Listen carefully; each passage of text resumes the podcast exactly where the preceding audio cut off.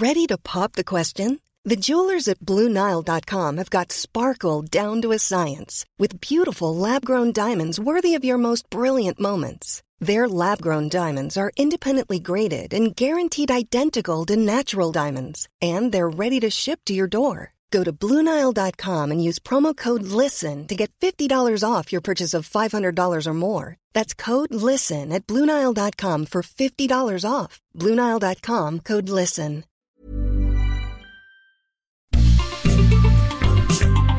Heraldo Media Group presenta la información y el entretenimiento que usted necesita para estar enterado también en su descanso. Alejandro Sánchez y el informativo Heraldo fin de semana. Por el Heraldo Radio, con la H que sí suena y ahora también se escucha.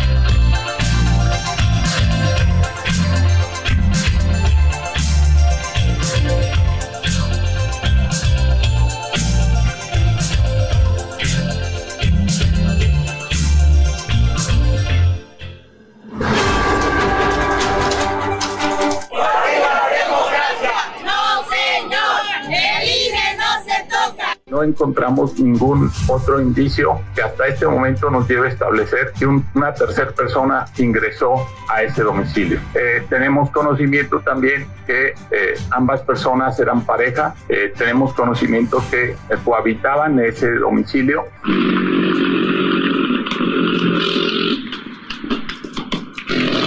Ellos eran unas personas muy tranquilas, muy pacíficas. Se querían mucho en ellos no existía la maldad. Las autoridades siguen reiterando que es falso todo eso. Ellos acababan de llegar de su viaje de Oaxaca juntos, felices, contentos.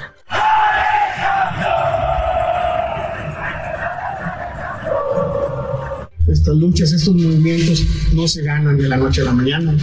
Ojalá un día mi hijo de donde esté vea que los resultados de su lucha no fueron de mal. Llevamos mi vida.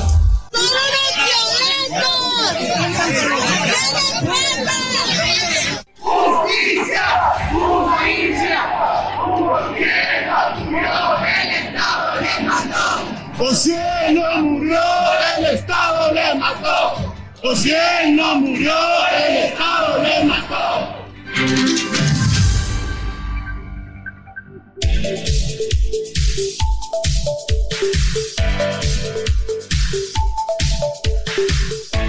Muy buenos días, son las 7 de la mañana con dos minutos hora del centro del país.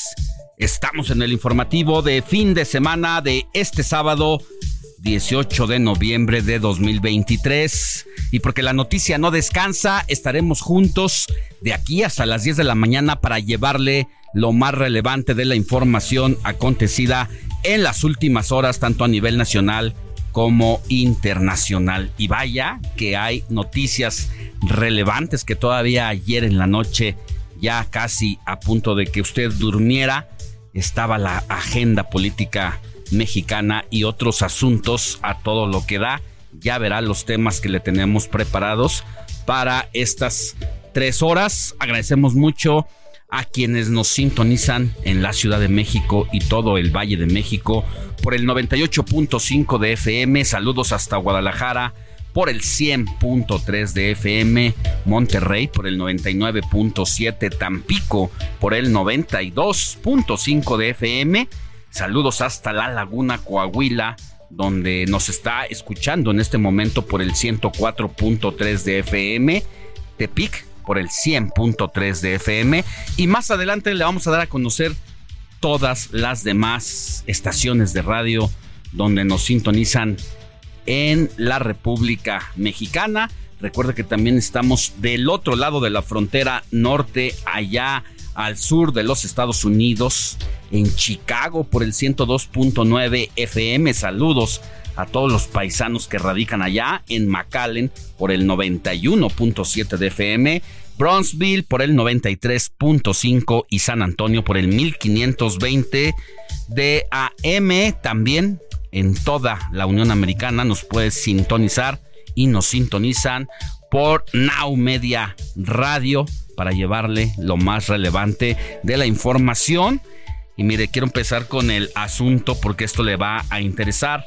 Eh, ya arrancó el buen fin el día de ayer viernes y coincidentemente pues estuvo de la mano con lo que es este llamado megapuente que mm, curiosamente los muchos niños ya no fueron el viernes a la escuela, tendrán sábado, tendrán domingo y tendrán el puentezazo del día lunes 20 de noviembre para festejar un año más de la Revolución Mexicana. Así que ayer que nos asomábamos por las tiendas departamentales, ya desde en la tarde fluían los mares de personas de aquí para allá buscando pues qué puede echarse a la bolsa y la verdad es que muchos a veces no creemos en el buen fin o yo no creía en el buen fin, pero me pasó que hace dos años tuve que comprar algunos muebles y sí me hicieron efectivo mi descuento,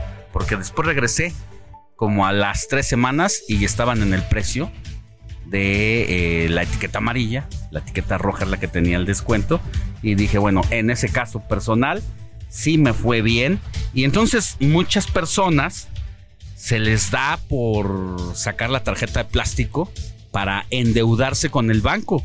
Y hay eh, promociones de pagar hasta dentro de 20 meses lo que usted consuma. Entonces uno se deja ir con todo y aquí es donde decimos aguas porque está gastando lo que no tiene.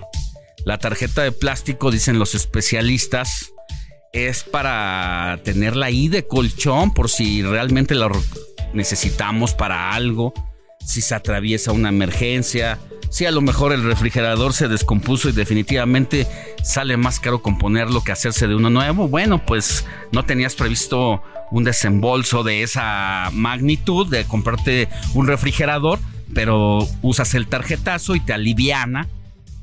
Bajo esas circunstancias es que se usa la tarjeta de crédito, pero no usarla como una alternativa a tus ingresos, a tus percepciones salariales. Porque luego, pues, ¿de dónde o cómo le haces para pagar esta tarjeta que imagínate dentro de 20 meses? Eh, ¿Cuántos años ¿Cuántos años son? Y luego las deudas que te vas a echar en el otro, en el otro año. Así que mucho cuidado con eso, mi querida Moni Reyes. Muy buenos días. Buenos días. ¿Qué tal, Alex? ¿Qué tal, mi querido George?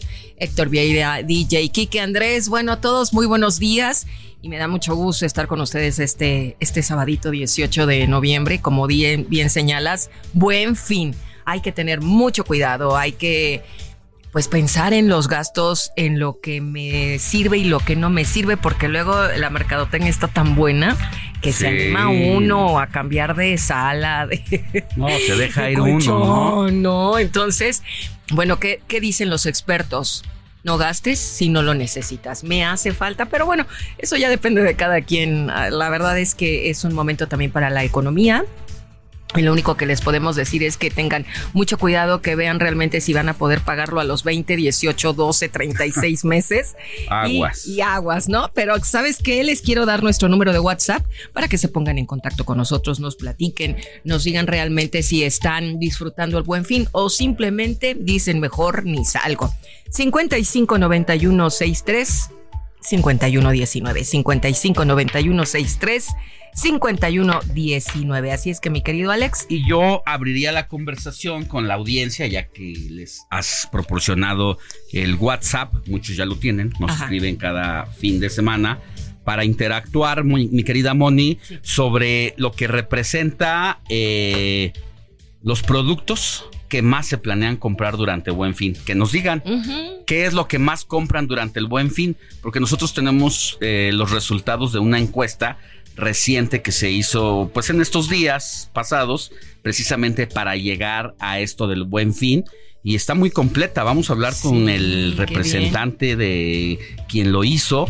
Em, ¿Cuántas personas de las entrevistadas sí creen que les hacen descuento eh, por el buen fin? ¿Cuántos creen que no? Pero lo importante aquí es el top de las categorías a comprar durante el buen fin. Nos puedes adelantar. Que se va a mantener en los próximos días, de aquí al lunes, pero que ha tenido una constancia de los últimos años, por, lo menos en los últimos tres años. A ver, vamos a preguntarle a mi querido Jorge Rodríguez. Buenos días, mi querido George. ¿Qué es lo que más crees que compre la gente en esta etapa? Alex, buenos días. Buenos días, Moni. Buenos días todo el equipo y buenos días al auditorio que nos hace el favor de su preferencia. Eh, bueno, sí, como dices, ya inició el buen fin. Eh, la Concanaco Servitur nos informa que esperan una derrama económica de 141 mil millones de pesos solo por este fin de semana. Pues es a nivel nacional. Nacional. 141 mil millones de pesos. Más la Secretaría de Turismo nos recuerda que este fin largo que muchos están tomando y que nosotros eh, con mucho gusto les estamos informando desde las cabinas del Heraldo Media Group, eh, va a dejar una derrama económica de 33 mil millones de pesos. En el turismo. En el turismo, Por entonces. La movilidad de también que, que este buen fin, que también hay paquetes eh, turísticos. Vacacionales. Vacacionales que eh, ingresan en esta uh -huh. oferta de buen fin y que coincide con este megapuente. Sí. Uno, pues qué lástima para Acapulco que sí, hombre. está alta demanda en estas fechas, pues hoy tendrá que cambiar de destino. Que también vamos a analizarla en otros lugares, ¿eh? porque vamos a ver si, por ejemplo, en Mérida la ocupación hotelera es alta o qué pasa en estas fechas. Y en, en otros sitios también a ver qué nos comentan, pero uno regresando. Sí. sí. uno pensaría que sí, pero como están las uno cosas. Uno pensaría en playas, ¿verdad? Que, que pues, se no. eleva. Si yo no casi estuviera siempre, aquí, ¿eh? probablemente estaría en la, la playa. mayoría de las personas habrá Los quien no le gusta el sol, la arena y que uh -huh. prefiere algo más rústico, pero más de casi siempre, casi siempre es la demanda sol, arena y mar, es de lo que más Pero se vende somos los de las grandes ciudades, ¿no? Los que pues lo, yo creo que sí, los que nos concentramos en las principales urbes, pero es donde vemos más personas. Uh -huh. De regreso a lo que estábamos eh, comentando, de acuerdo con este estudio que vamos a analizar más adelante, las, los tres artículos o las tres categorías Nada que más más se repiten. uno. La primera, Cada las personas. la primera y si nos quieren escribir al, al número de WhatsApp para conocer sus comentarios, la primera y es algo que a mí me llama la atención es la ropa.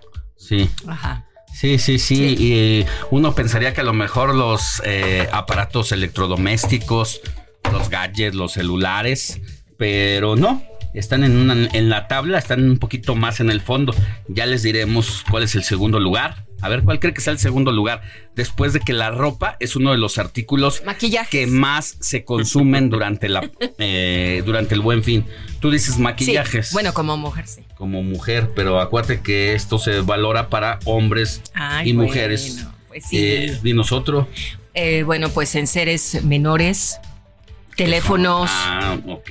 ¿no? más- Celulares, más computadoras. Yo, como en los recorridos que pude hacer en la semana, me parece que una de las cosas que más se va a vender es como lo que puede ser como electrodomis- electrodomésticos Electrodomésticos. o línea blanca, Sí. ¿no? Lo que llaman línea blanca en las fiestas, o en las tiendas muebles. departamentales. Tú, Alex. Allá, eh, pues yo pensaría que muebles, que es cuando el buen fin das el tarjetazo, eh, incluyo línea blanca también, como Renuevas. las, ¿cómo se llama? Las pantallas.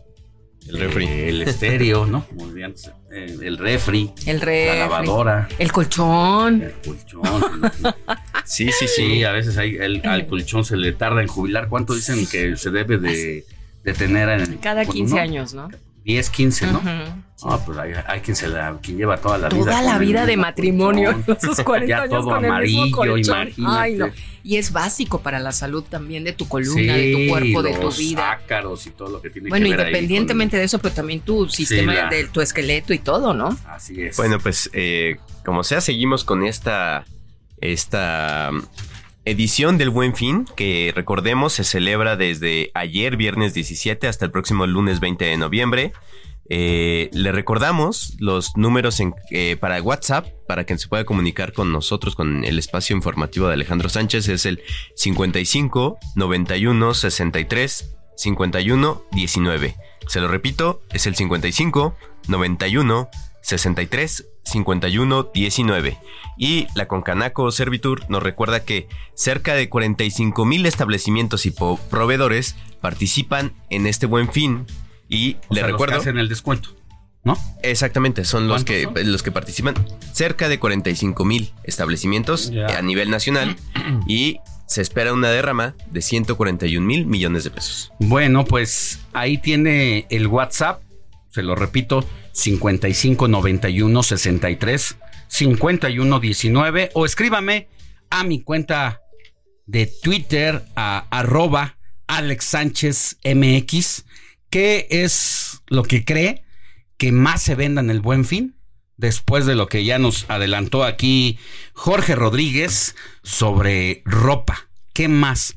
¿Qué otros productos son los que más se venden en esta temporada? Así arrancamos con la información. Informativo Heraldo fin de semana. Lo más destacado en resumen.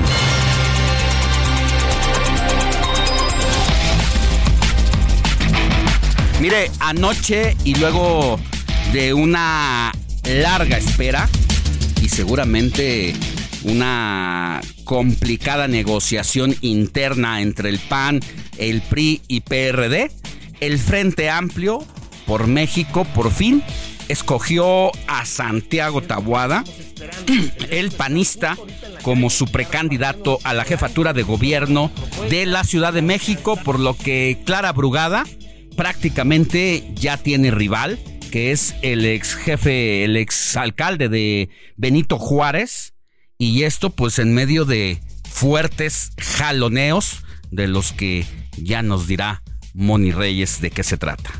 Más temprano, por supuesto, Adrián Rubalcaba, alcalde de Coajimalpa con licencia temporal, pues ¿qué creen? Admitió retrasos en procesos eh, internos del Frente Amplio para designar precisamente a su precandidato. Escuchemos.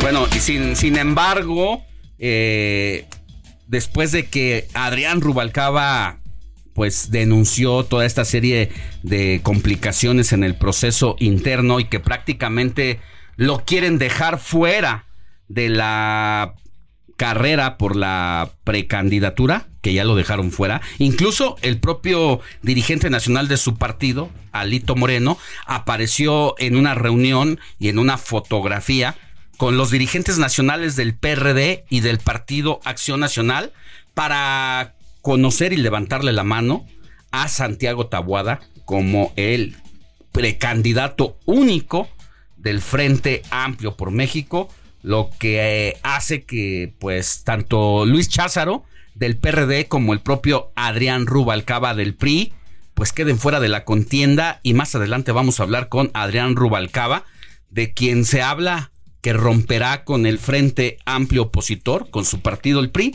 y que se irá a los brazos abiertos del partido Morena aquí en la Ciudad de México. Ayer, Alex, ya al filo de la medianoche, la, esta coalición, el Frente Amplio por México, integrada por el Partido Acción Nacional, el PRD y el PRI, informó en un comunicado que, conforme a la convocatoria correspondiente, el órgano de gobierno de esta coalición determinó que solo uno de los aspirantes logró el consenso de los tres integrantes para ser considerado precandidato. En segundo punto, dice que el ciudadano Santiago Tabuada, alcalde con licencia de Benito Juárez, eh, recibió el respaldo de la totalidad de los integrantes del órgano de gobierno de la coalición eh, Frente Amplio por México. En tercer punto, dijo que se comunicará al Partido Acción Nacional el resultado de las deliberaciones para que bajo su orden estatutario se continúe el procedimiento de selección, así como las dirigencias de los partidos Revolucionario Institucional y de la Revolución Democrática. Así es, esto ocurrió precisamente ayer al filo de la noche. Es probable que usted en esta mañana, aquí en el informativo de fin de semana, se esté enterando de lo que pasó ayer, porque ya eran altas horas de la noche cuando eh, ocurrió esta información y otra como la renuncia al Partido Revolucionario Institucional de Alejandro Murat, ex gobernador de Oaxaca, que pues después de haber gobernado esa entidad, prácticamente se habló de la relación también abierta que tenía con el presidente López Obrador y que terminó jugando más del lado de Morena que de su propio partido para entregar así la plaza a eh, Salomón Jara, que es el actual gobernador, por el partido Morena, y uno se pregunta aquí, tras la renuncia de Murat, ¿a qué embajada se va a ir? Porque ha sido el premio de quienes, de priistas, que han entregado sus respectivos estados. Y bueno, en otro asunto, amigos, fíjense que subió a 49 la cifra de personas fallecidas tras el paso del huracán Otis. 26 personas, es lo que dicen las autoridades, siguen sin ser localizadas. Y ayer el presidente Andrés Manuel López Obrador y Joe Biden se reunieron en San Francisco, California, en Estados Unidos, en el marco de la cumbre de líderes de la PEC. Ahí resaltaron el trabajo que han hecho ambos de este lado para controlar el tráfico ilegal de drogas como el fentanilo y de allá reconocieron la labor del gobierno mexicano para contener el flujo migrante.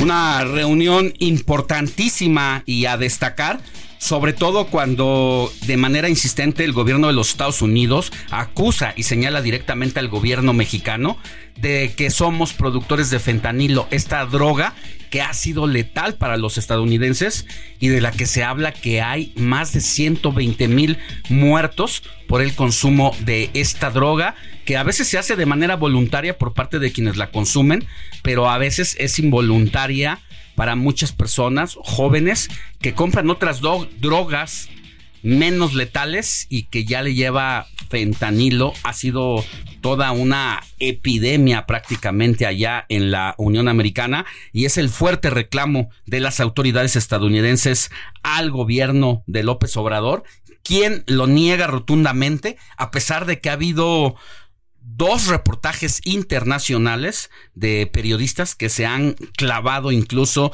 en las entrañas de las cocinas donde dicen y aseguran sus investigaciones que sí se fabrica y se hace fentanilo aquí en nuestro país y que proviene de China cuyo líder político también pues estuvo en esta reunión de jefes de Estado con, de América del Norte.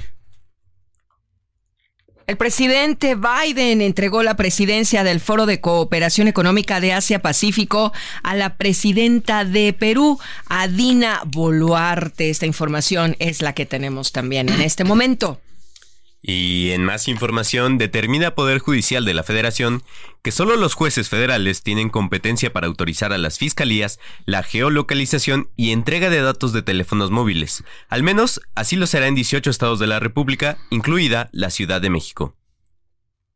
En más información, le cuento que de nuevo personas con el rostro cubierto vandalizaron la rectoría de la UNAM ayer. Pidieron que se agilicen investigaciones por violencia de género. Así prácticamente están recibiendo al rector Lomelí en esta deuda pendiente que hay de parte de las autoridades de la máxima casa de estudio, no se diga con la comunidad universitaria, pero sobre todo con las estudiantes de preparatoria y de universidad.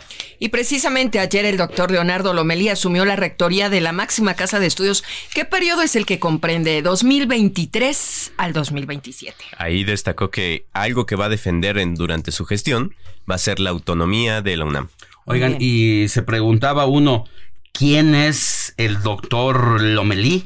O sea, ¿de dónde viene? Y bueno, pues es prácticamente eh, brazo derecho fue.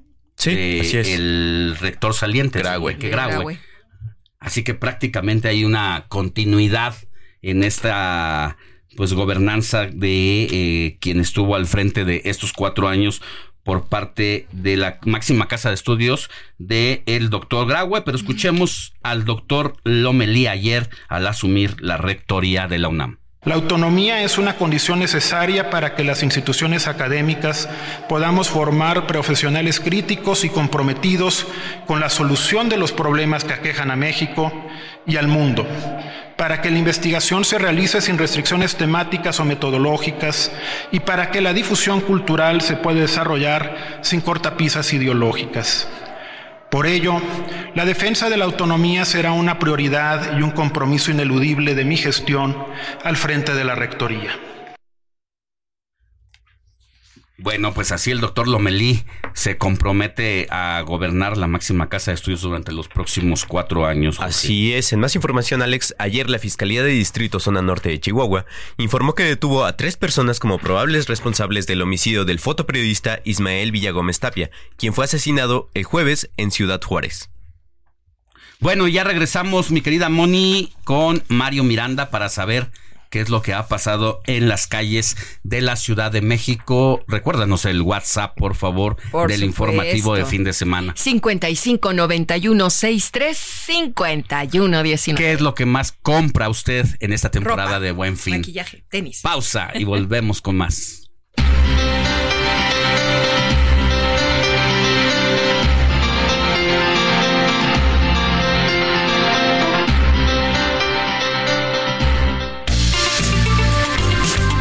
La noticia no descansa. Usted necesita estar bien informado también el fin de semana. Esto es Informativo El Heraldo Fin de Semana. Regresamos.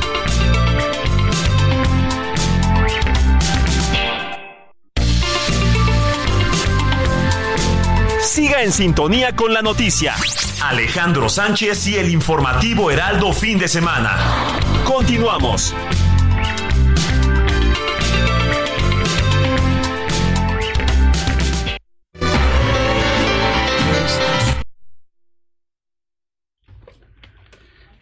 Bueno, pues ya regresamos al informativo de fin de semana. Estamos teniendo un poquito de problemas técnicos con la música y con todo lo que tiene que ver con la producción.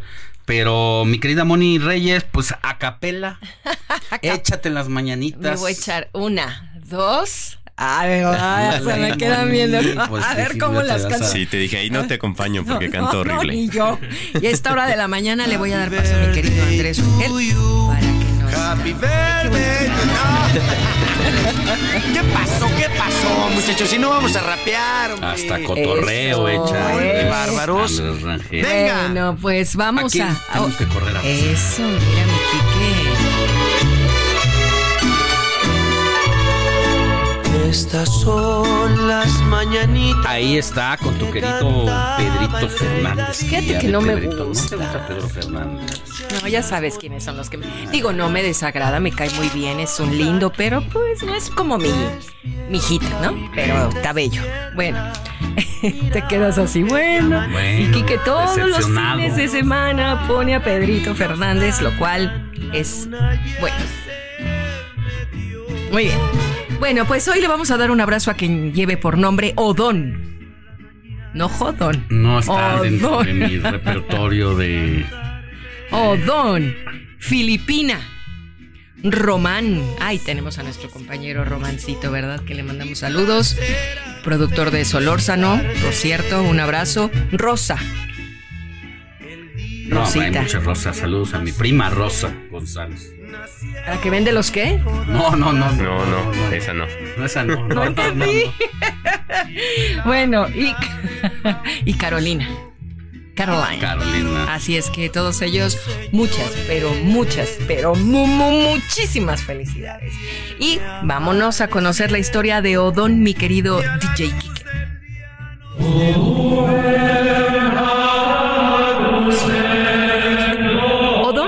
Un religioso francés de la Edad Media. Promulgó varias reformas en el sistema de monasterios de Cluny en Italia y Francia. Se hizo muy querido y conocido por todos por ser el superior del más célebre monasterio de su tiempo, teniendo bajo su dirección más de mil monjes de diferentes conventos. En el año 910, cuando fue creado el monasterio benedictino de Cluny, el fundador lo llevó como ayudante y tras la muerte de este, Odón quedó como superior del complejo. Desde entonces, el santo insistía en que todo el mundo debía rezar con gran fervor los salmos, así como también era esencial mantener un gran silencio en los monasterios. Su mensaje caló hondo, puesto que logró formar a una gran cantidad de monjes. Fundó 15 monasterios hasta que el 19 de noviembre del año 942 falleció.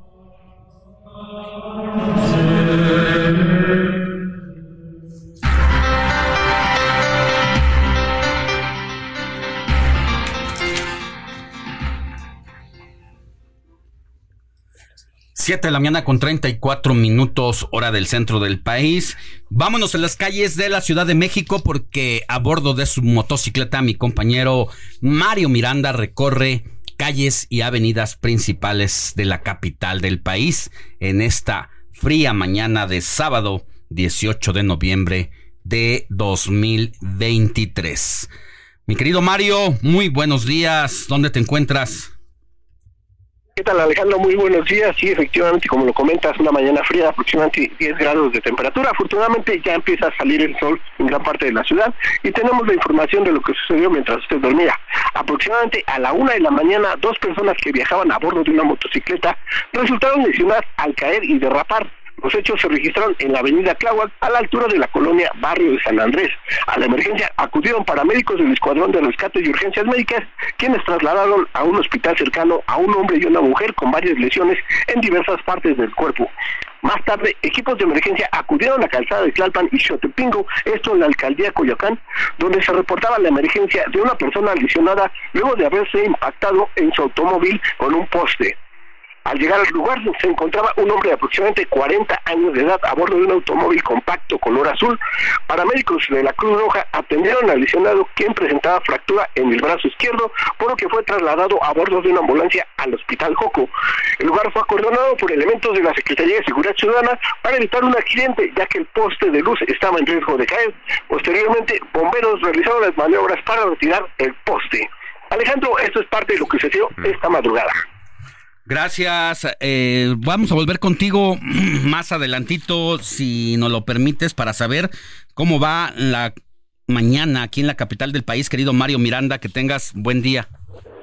Teniendo buenos días. Siete de la mañana con 36 minutos, hora del el centro del país. Es momento de ir con nuestra querida Jimena. Jimena, ¿estás allí? Hola, muy buenos días. Es Jimena Céspedes, directora de AIMW Group. Como cada sábado que tienes el análisis de la conversación digital más importante. ¿Cómo estás, Jimé? Hola, Alex. Buenos días y buenos días al auditorio. ¿Qué temas son los que marcaron la agenda esta semana? Mira, eh, esta semana eh, llevamos ya, ya yo te puedo decir que es como la cuarta semana en donde el presidente nos intenta poner de agenda el tema político y salvo la semana pasada con, el, con los candidatos, en general ha sido muy poco relevante. Esta semana digamos que hay dos cosas eh, importantes. La primera, obviamente, fue la desafortunada muerte de Ociel Baena. Eh, digamos que más allá de, de una, pues obviamente de una muerte así, lo que más resalta, digamos que son eh, tres cosas. La primera, pues el hecho, la forma en la que murió, digamos que eso eh, afecta bastante, pero también, que ha sido parte de la conversación digital, es eh, las declaraciones de la Fiscalía antes incluso prácticamente que le hubieran investigado. Entonces, digamos que aquí hay como varias cosas. Lo primero fue que llegó casi 82 millones de personas, sí fue muy relevante. O sea, es una la muerte del el primer magistrade, como le dicen, digamos que eh, en Aguascalientes. La segunda es que prácticamente todos los mensajes vienen relacionados con como con diferentes significados. Digamos, el primero es el de odio, la segunda el tema de violencia, la tercera el tema de homofobia y transfobia. Y, y por ejemplo, quiero esperaría que algún tema así, pues más bien moviera a la gente de manera positiva, la mueve de manera negativa, solamente tolerancia es menos del 1% de mensajes relacionados con este tema. Y ahora las narrativas, el 24% pues obviamente le mandan condolencias, el 17% lo que hacen es que rinden homenaje, sobre todo destacando su trayectoria y por ser el primero, digamos que le da visibilidad a la comunidad LGBT, el 17% no le crea a la fiscalía. Esto también es importante y lo que dicen es que hay que cuestionar precisamente lo que está mencionando.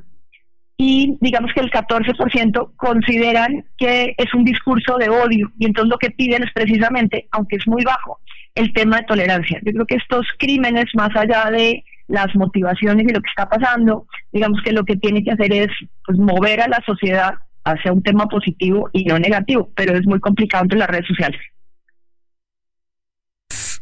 una situación alarmante de lo que nos dices para saber nuestro grado de tolerancia y de cómo estamos enfrentando estas temáticas. Y importante también será, querida Jiménez, saber, yo creo que en el transcurso de los próximos días, saber la credibilidad de la fiscalía, ¿no? Que de alguna manera ha querido resolver el caso de una manera muy inmediata, que ha sido poco creíble para muchos y que lo por más que intenta convencer a la opinión pública, pues hay muchos cabos sueltos de si realmente fue un homicidio entre ambos o si realmente hubo una tercera persona que es lo que niega a todas luces la Fiscalía del Estado de Aguascalientes. Así es, y digamos que pues estamos solamente, no solamente en Aguascalientes, sino que lo que está pasando en la Ciudad de México con la Fiscalía, sí digamos que es una entidad que poco a poco va a tener que ir pues mejorando, por lo menos en temas de comunicación, ya después veremos lo que pasa internamente. Sí, bueno, pues interesante, ajá. Y también digamos que hubo otro tema que no fue tan sonado, llegó a 28 millones de personas, pero sí es importante por porque al final termina siendo lo mismo, bueno, lo mismo no, pero termina siendo un tema también de inclusión, que pues al final el tema del magistrado, digamos que está en la conversación digital, es lo mismo. Acordémonos que ahorita la próxima semana, el 25 de noviembre, es el Día de Erradicación Mundial de la Erradicación de Violencia de Género. Y al Senado, eh, en esta semana, aprobó equidad salarial para deportistas profesionales. Esto aunque no todo el mundo se enteró, sí es un tema importante porque los deportes en general sí marcan la agenda, más allá de, digamos que pues, del partido de ayer y la, derrota ante, ante Honduras. En este caso, lo que aprobó el Senado, que la gente en general no lo entiende muy bien, es la equidad salarial. Lo que señala el Senado es que es en la base, no necesariamente es en los sueldos directos. Sin embargo, prácticamente la mitad es negativo hacia la aprobación del Senado, porque lo que señalan es que esto, en vez de generar una equidad hacia las mujeres, va puede llevar a, incluso a la quiebra a, eh, a las ligas femeniles, porque generalmente los, digamos que de donde les pagan a las mujeres no tienen el misma eh, el mismo salario porque no tienen los mismos patrocinadores que tienen los hombres. Llevan muy poco tiempo dentro, pues digamos, dentro de la publicidad y dentro de esto. Y entonces eso hace que la equidad salarial del deporte, digamos que sea ah, en contra precisamente de las mujeres en vez de que sea en que sea favorable. Pero aquellos que dicen que sí es necesaria, que es lo mismo que pasa con, con la igualdad de género en temas políticos, es que si no lo empezamos a manejar a través de ahí, es muy difícil que en el futuro se logre realmente una equidad e incluso una igualdad entre hombres y mujeres. Híjole, todo un tema y un tema muy complicado porque tampoco entre varones en la primera división, en la segunda división, los salarios que perciben los jugadores no son nada parecidos. Hay futbolistas, por ejemplo, uno del América, que gana 20 mil pesos y que tiene que arreglárselas él solo para su alimentación y su vivienda, mientras hay otra estrella que gana 3 millones de pesos al mes. No hay en el deporte como en el cine, como en la televisión, no hay una base salarial de partida. Eh, es bien complicado porque tiene que ver con muchos aspectos más, Jime. Tiene que ver con las cualidades de cada jugador o jugadora, las cualidades, eh, la popularidad, lo que atraigas de marcas que quieran invertir en ti y en el club al que perteneces. Es bien complicada esa temática, por eso la presidenta de la Liga Femenil de Fútbol ha querido hablar con los senadores, no la han escuchado. De hecho, y entiendo que esta semana, ¿no? Va exactamente, Alex. Ayer los presidentes de las comisiones de trabajo en el Senado, Napoleón eh, Gómez, Urrutia, y de la Comisión de Igualdad de Género, que es esta la senadora Malu Mincher, eh, comunicaron que eh, le hicieron una invitación a la, directora de la Liga MX Femenil, que es, Mariana Gutiérrez, quien aceptó reunirse con ellos el próximo martes. La convocatoria es a la 1.30, se estima que se estén reuniendo a las 2 de la tarde. Así que ese tema, como dices, no fue tan mencionado, pero yo creo que como se aprobó en comisiones el día que renunciaba Xochil Gálvez al Senado de la República y el día que se discutía también la salida de Arturo Saldívar, esas dos temáticas fueron las que acapararon los comentarios y sin embargo al siguiente día creció un poco más la discusión de la base salarial en el fútbol femenil. Así que, pues interesante eh, lo que pase en estos días, Jime, sobre ese tema. Sí, y además justo estuve en un foro muy interesante sobre inclusión de mujeres y lo que dicen es que antes de legislar lo que tendrían que hacer es oírnos. O sea, porque muchas veces legislan sin tomar a las mujeres, como en este caso, que ellas tendrían que estar y están pidiendo foro abierto precisamente para eso.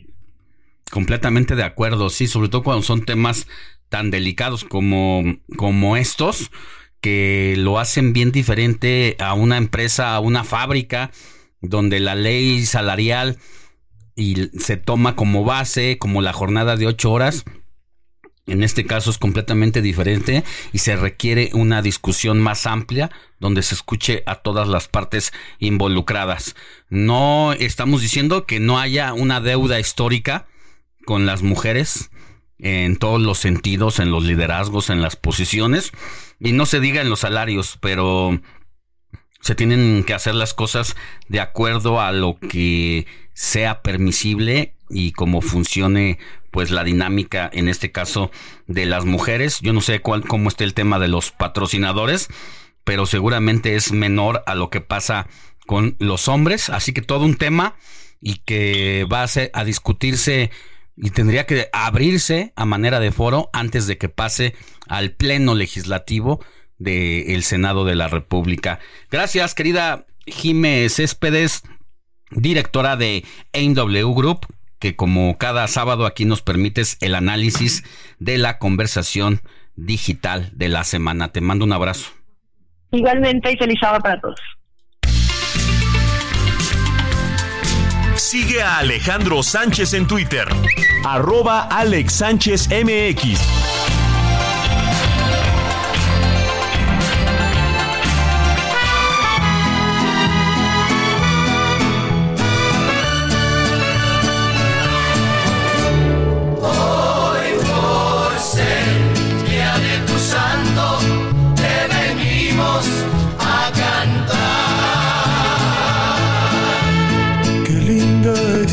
Bueno, pues desde estos micrófonos del informativo de fin de semana con quien tuve el honor de compartir espacio aquí como cada sábado y cada domingo con nuestra querida compañera Sofía García, quien está de plácemes largos cumpliendo un año más, una vuelta al sol como se dice. Felicidades, muchas felicidades, querida Sofi. Que tengas mucho amor, mucha salud y sobre todo también trabajo, que sé que haces lo que más te gusta. Y Sofi García pues nos abandonó aquí del informativo de fin de semana para irse a conducir un noticiero al Heraldo Televisión, República H, todos los días de lunes a viernes, 8 de la noche. Y bueno, ahora se hace cargo de la dirección de información también de El Heraldo Televisión. Un abrazo para ella. Que la pase muy bien. Saludos, mi querida Sofi, y abrazos y besos. De las estrellas del cielo. Sintonía con los estados en el informativo fin de semana.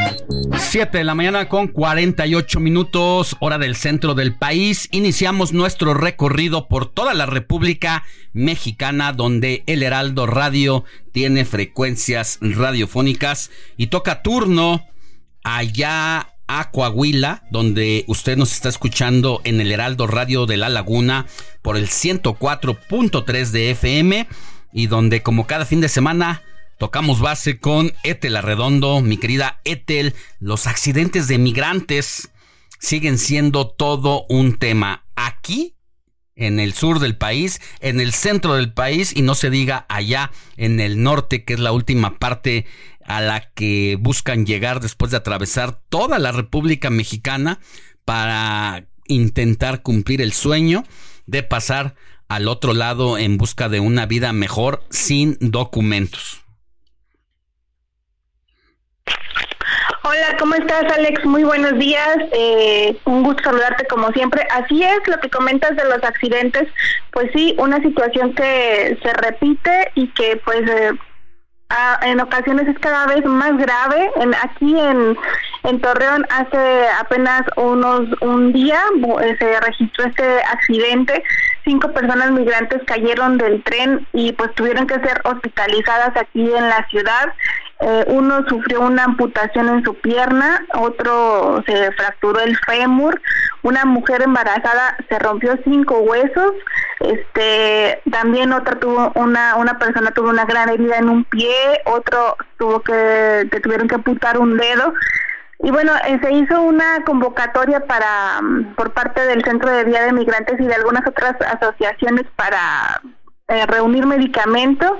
Ellos eh, pues principalmente requerían lo que es medicamento para el dolor como el tramadol, el cetorolaco, el paracetamol porque pues no tenían ellos pues, sabemos no tenían los recursos para pues para atenderse. Y bueno hicieron esta esta convocatoria y también el centro de guías el centro de guías para migrantes pues eh, dio a conocer ayer que los hermanos migrantes eran procedentes de Colombia y de Honduras y que pues ya habían recibido las atenciones médicas pertinentes y que fueron dados ya de alta del hospital en lo que refiere a la hermana de Guatemala y al migrante venezolano que fueron los que pues recibieron más heridas más fuertes, están siendo atendidos por por profesionales mediante gestiones de las voluntarias, esto del Centro de Día de Migrantes Jesús Jesús Torres y también de Cáritas Diocesana, pues al igual que que sus familias que estaban acompañándolos, los quienes no no no estaban acompañándolos en este recorrido, como tú dices, pues ya la última etapa, ya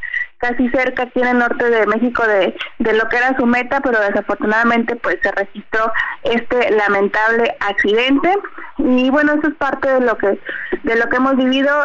Hace también poco lanzaron una campaña para para reunir eh, chamarras, el Centro de Día para Migrantes Jesús Torres, porque pues señalan que a pesar de las bajas temperaturas y de que ya empezó el invierno, pues los migrantes no suspenden este recorrido y siguen pasando, pero pues piden esto, ¿no? Chamarras y cobijas para protegerse de, la, de las bajas temperaturas. Y bueno, esto por parte del, de, de este incidente que te comento, pues pasó. Y en otros temas, pues también ayer ya sabemos que a nivel nacional inició esto del buen fin del 2023 y acá en Coahuila y en Durango pues hicieron lo propio las autoridades de la Cámara de Comercio tanto de Torreón como de Gómez Palacio y ayer pues iniciaron con un recorrido especial luego de que las autoridades del estado de Coahuila pues dieran avance al operativo del Buen Fin.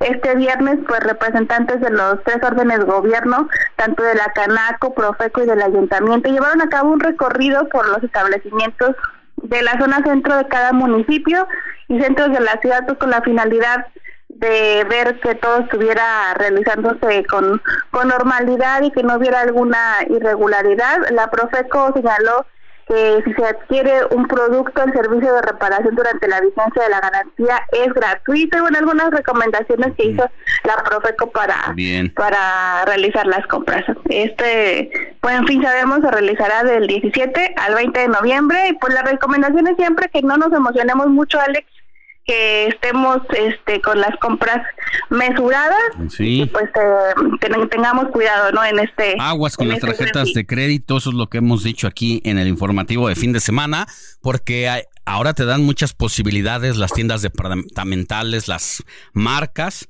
pero hay que tener cuidado y cuidar la economía familiar.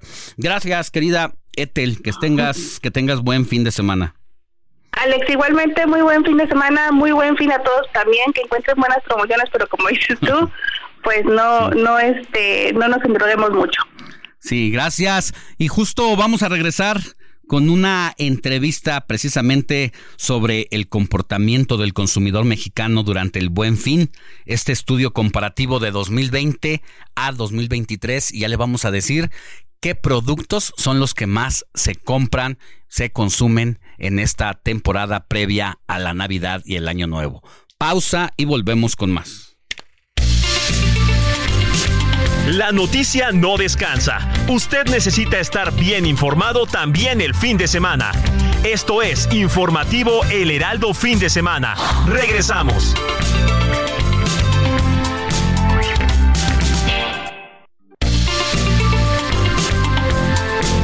Siga en sintonía con la noticia.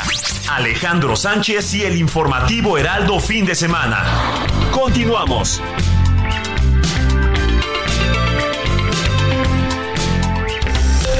Esto es Noticias a la Hora. Heraldo Radio le informa.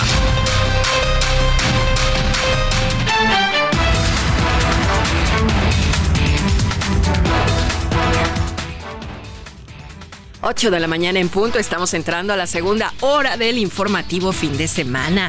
Bueno, pues de acuerdo con información del Servicio Meteorológico Nacional, hay una zona de baja presión al sur-suroeste de la península de Baja California, mismo que mantiene hasta un 10% de probabilidad para desarrollo ciclónico durante los próximos dos días y hasta los siguientes siete, en el que han puesto una especial zona de vigilancia por lo menos durante las próximas 48 horas.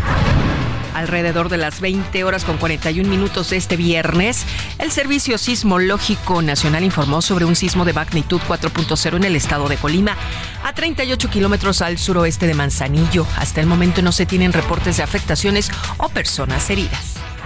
La tarde de este viernes, bomberos de la Ciudad de México atendieron un nuevo incendio, ahora en la Plaza del Carmen, ubicada en la colonia Centro en la alcaldía Cuauhtémoc y que tiene cerca de 16 locales a su interior. Este hecho provocó que los locatarios vivieran momentos de caos por el recuerdo de lo ocurrido la tarde del jueves a unas cuantas cuadras del nuevo siniestro. Un juez de control vinculó a proceso al alcalde de Matehuala, San Luis Potosí, Iván Estrada, por el delito de ejercicio abusivo de la función pública. Asimismo, se le impuso la medida cautelar de prisión preventiva justificada, en la que permanecerá durante los cuatro meses de la investigación complementaria. En el orbe, desde Brasil se da a conocer que Ana Benevides, una joven brasileña de 23 años, falleció por un golpe de calor antes del primer concierto que dio este viernes, precisamente en Río de Janeiro, Taylor Swift, una mujer, una muerte más bien que lamentó esta cantante hoy sábado. Son las 8 de la mañana con dos minutos tiempo del centro de México y le recuerdo nuestro número de WhatsApp para que se ponga en contacto con nosotros al 55 91 63 51 19. Seguimos aquí en el informativo fin de semana con Alex Sánchez y su equipo de trabajo. Esto fue Noticias a la Hora. Siga informado, un servicio de Heraldo Media Group.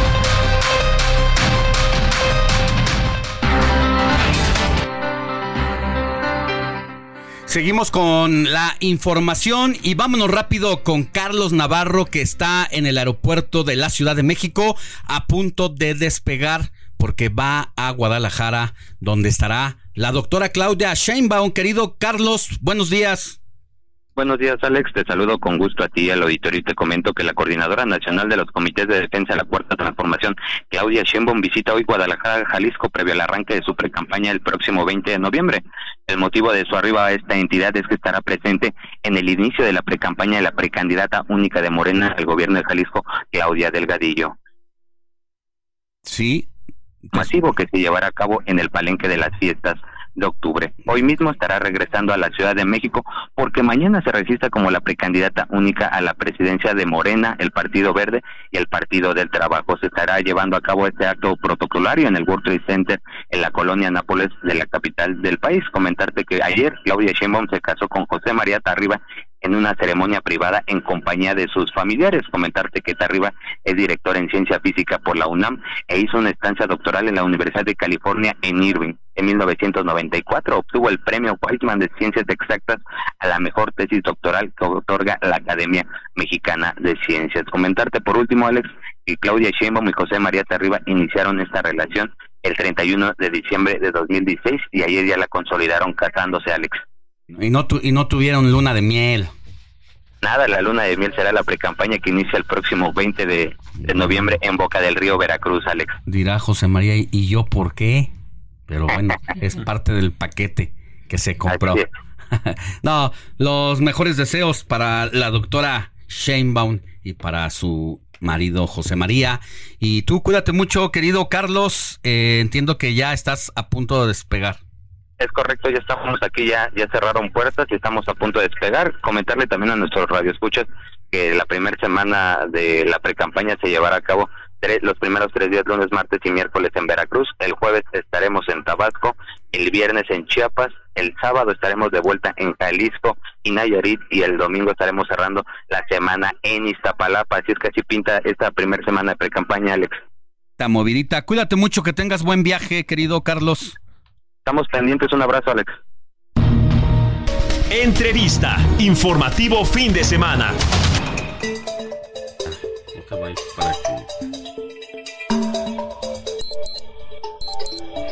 8 de la mañana con 5 minutos hora del centro del país. Ya le platicábamos al arranque del informativo de fin de semana sobre el buen fin que inició el día de ayer, 17 de noviembre, sábado 18 de noviembre, domingo 19 de noviembre y lunes 20 de noviembre estará esta campaña para el consumo de productos y servicios y que pues ha dejado una derrama económica importante en los últimos años, que si bien inició en la época, según yo, del gobierno de Felipe Calderón, con la pandemia tuvo ahí una situación complicada que luego se reconfiguró la manera de la venta por la venta electrónica ante la poca movilidad o la eh, pues el temor que había de salir a la calle y estar eh, cara a cara con eh, pues con las personas. Esto dio un giro y bueno pues se han venido haciendo una serie de estudios sobre el fenómeno la compra los productos a cargo de Iván Castro Rivadeneira. Él es director de Planning Quant, agencia mexicana de investigación de mercado, con quien hemos tenido la oportunidad de hablar año con año, querido Iván. Y pues, ¿qué nos depara el resultado de tu investigación en esta ocasión? Buenos días. Alex, buenos días. Encantado de estar contigo y con tu auditorio. Pues mira, efectivamente, el buen fin lo tenemos ya en vivo y a todo color y como comentabas muy bien, entre todas las temporadas o todas las temporadas promocionales, el Buen Fin es el más conocido.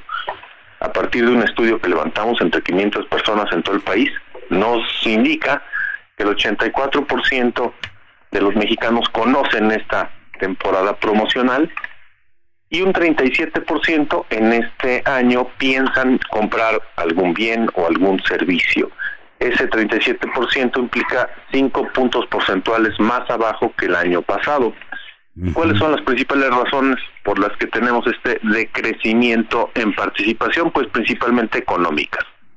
La economía del hogar está pasando por una situación compleja y eso hace que no todas las personas pues tengan la capacidad financiera como para poder gastar. Sin embargo, sigue siendo un momento muy importante ya que las personas que por otro lado sí van a participar, pues principalmente identifican muy buenas promociones, muy buenas ofertas, precios bajos y también métodos de financiamiento distintos, Ale. Entre otras cosas que les preguntamos, bueno, también tuvo que ver con las categorías o productos que piensan adquirir y en eso tenemos un porcentaje muy alto, muy elevado, hasta el 53% de menciones para ropa, también calzado, electrodomésticos y teléfonos celulares, que son los que tradicionalmente se han comprado. En ese orden, querido Iván, porque esto es importante, ya que justo eh, le hemos preguntado a la audiencia qué es lo que más suele comprar. A ver, primer lugar, ropa. 53% de los consumidores del Buen Fin adquiere al prendas de vestir ropa, 53% o, un 53. ¿Cómo, ¿Cómo lo valoras? Porque luego veo aquí 50% calzado. Exacto. Este, entre ropa y calzado fueron las menciones más importantes este ah, año. Pero también tuvimos electrodomésticos con un 29%. Que son como los electrodomésticos, pues recordar, son las licuadoras, las cafeteras, eh, yo seguramente entran las planchas. Exacto, todos estos aparatos que nos sirven en el hogar para la horno de microondas Exactamente, teléfonos celulares. Cuarto lugar, teléfonos celulares. Ajá. Exactamente, también se aprovecha esta ocasión como para renovar estos equipos, ¿no? Que, que pues, resultan generalmente caros. Ah, mira, después sigue de los teléfonos, algo que yo decía también, muebles. Ropa, calzado, electrodomésticos, teléfonos celulares, muebles, luego... Muebles. Luego juguetes, mira, ya las personas están ah, pensando tal los vez... Reyes Magos ya empiezan aquí a... Exactamente, o, por ahí... Oye, ¿si es, de esos, ¿si es de esos juguetes o de qué juguetes? Sí, de los juguetes, de los juguetes, juguetes de niños que seguramente podrían caer ahí en el arbolito de Navidad. Ya. Todos los regalos que eh, pues en la temporada navideña se, se obsequian. Entonces, ese tipo de cuestiones también nos mencionaron aparatos electrónicos, equipos de cómputo como una muy buena opción. Ya más atrás. Videojuegos.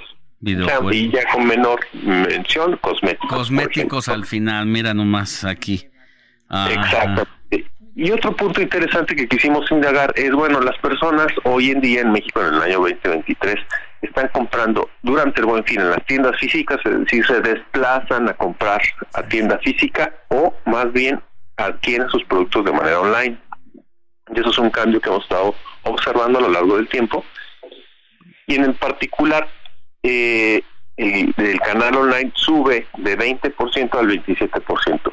Entonces esto va a ser una tendencia a futuro, siempre vamos a, encontrar más personas que se animan a adquirir sus productos de manera online. Sin embargo, hoy en día, 36%, la mayoría se desplaza a comprar o adquirir sus productos en tienda física. interesante. Eso es importante, eso es importante. Otro elemento a, destacar ya para resumir. Mira, también preguntamos algo, algo que nos pareció interesante, que es la forma de pago.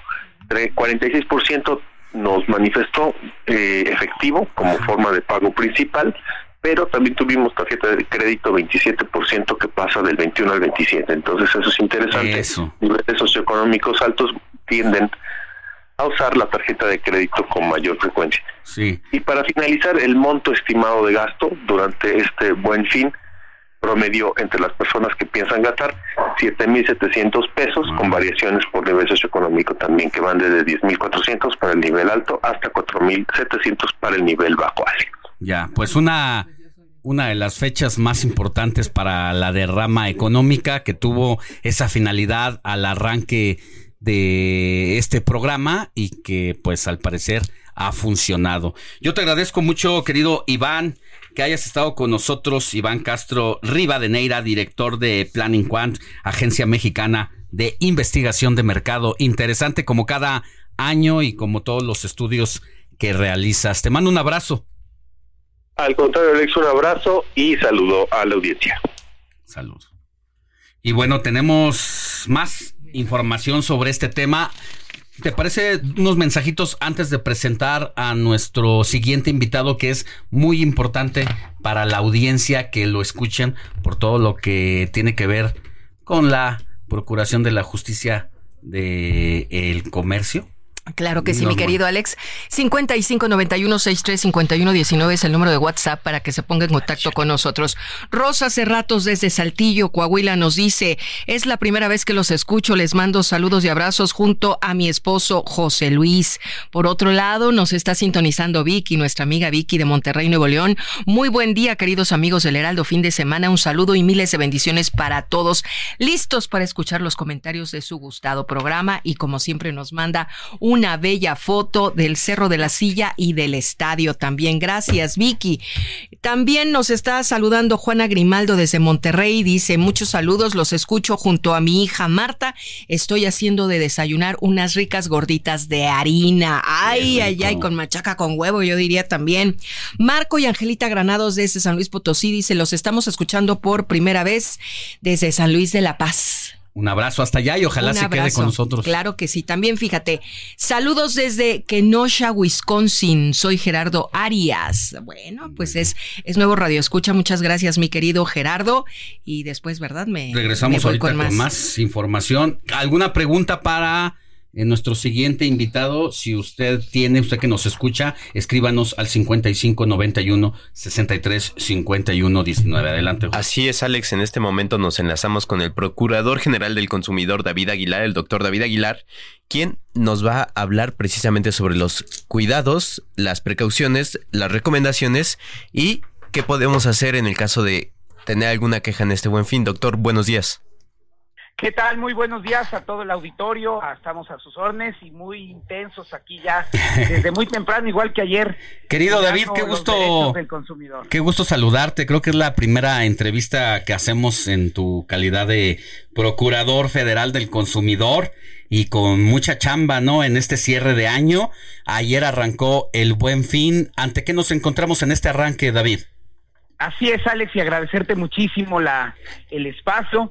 Pues mira, nos encontramos con bastantes incentivos, cuestiones importantes para que las consumidoras y los consumidores pues pues le entren, que participen en este buen fin. También tenemos una muy buena respuesta de los proveedores para que se puedan dar buenas dinámicas de, de consumo, pero siempre buscando comentarle, incentivar a que el consumidor esté bien informado.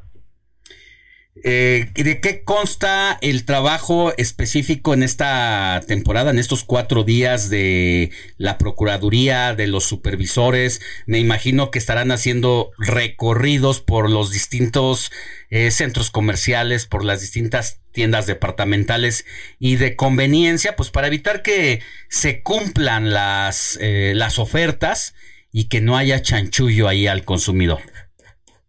Mira, te comento, Alex, este, tenemos preparados ya para este, esta estas jornadas del Buen Fin casi 1.500 servidores públicos de la Profeco que han sido desplegados en 38 ciudades, las principales donde se da un mayor número de transacciones comerciales en el país también debo de decirte que tenemos 145 módulos de atención en centros comerciales, además de que vamos a cubrir más allá de esos 145 hasta 300 este, puntos de comercio con brigadas itinerantes. Principalmente tenemos eso para estar poniendo atención a que las ofertas, las promociones se cumplan, pero muy importante también eh, comentarle a, tu auditorio que el teléfono del consumidor está listo con horario extendido de 9 de la mañana a 9 de la noche para poder atender cualquier duda, cualquier cuestión.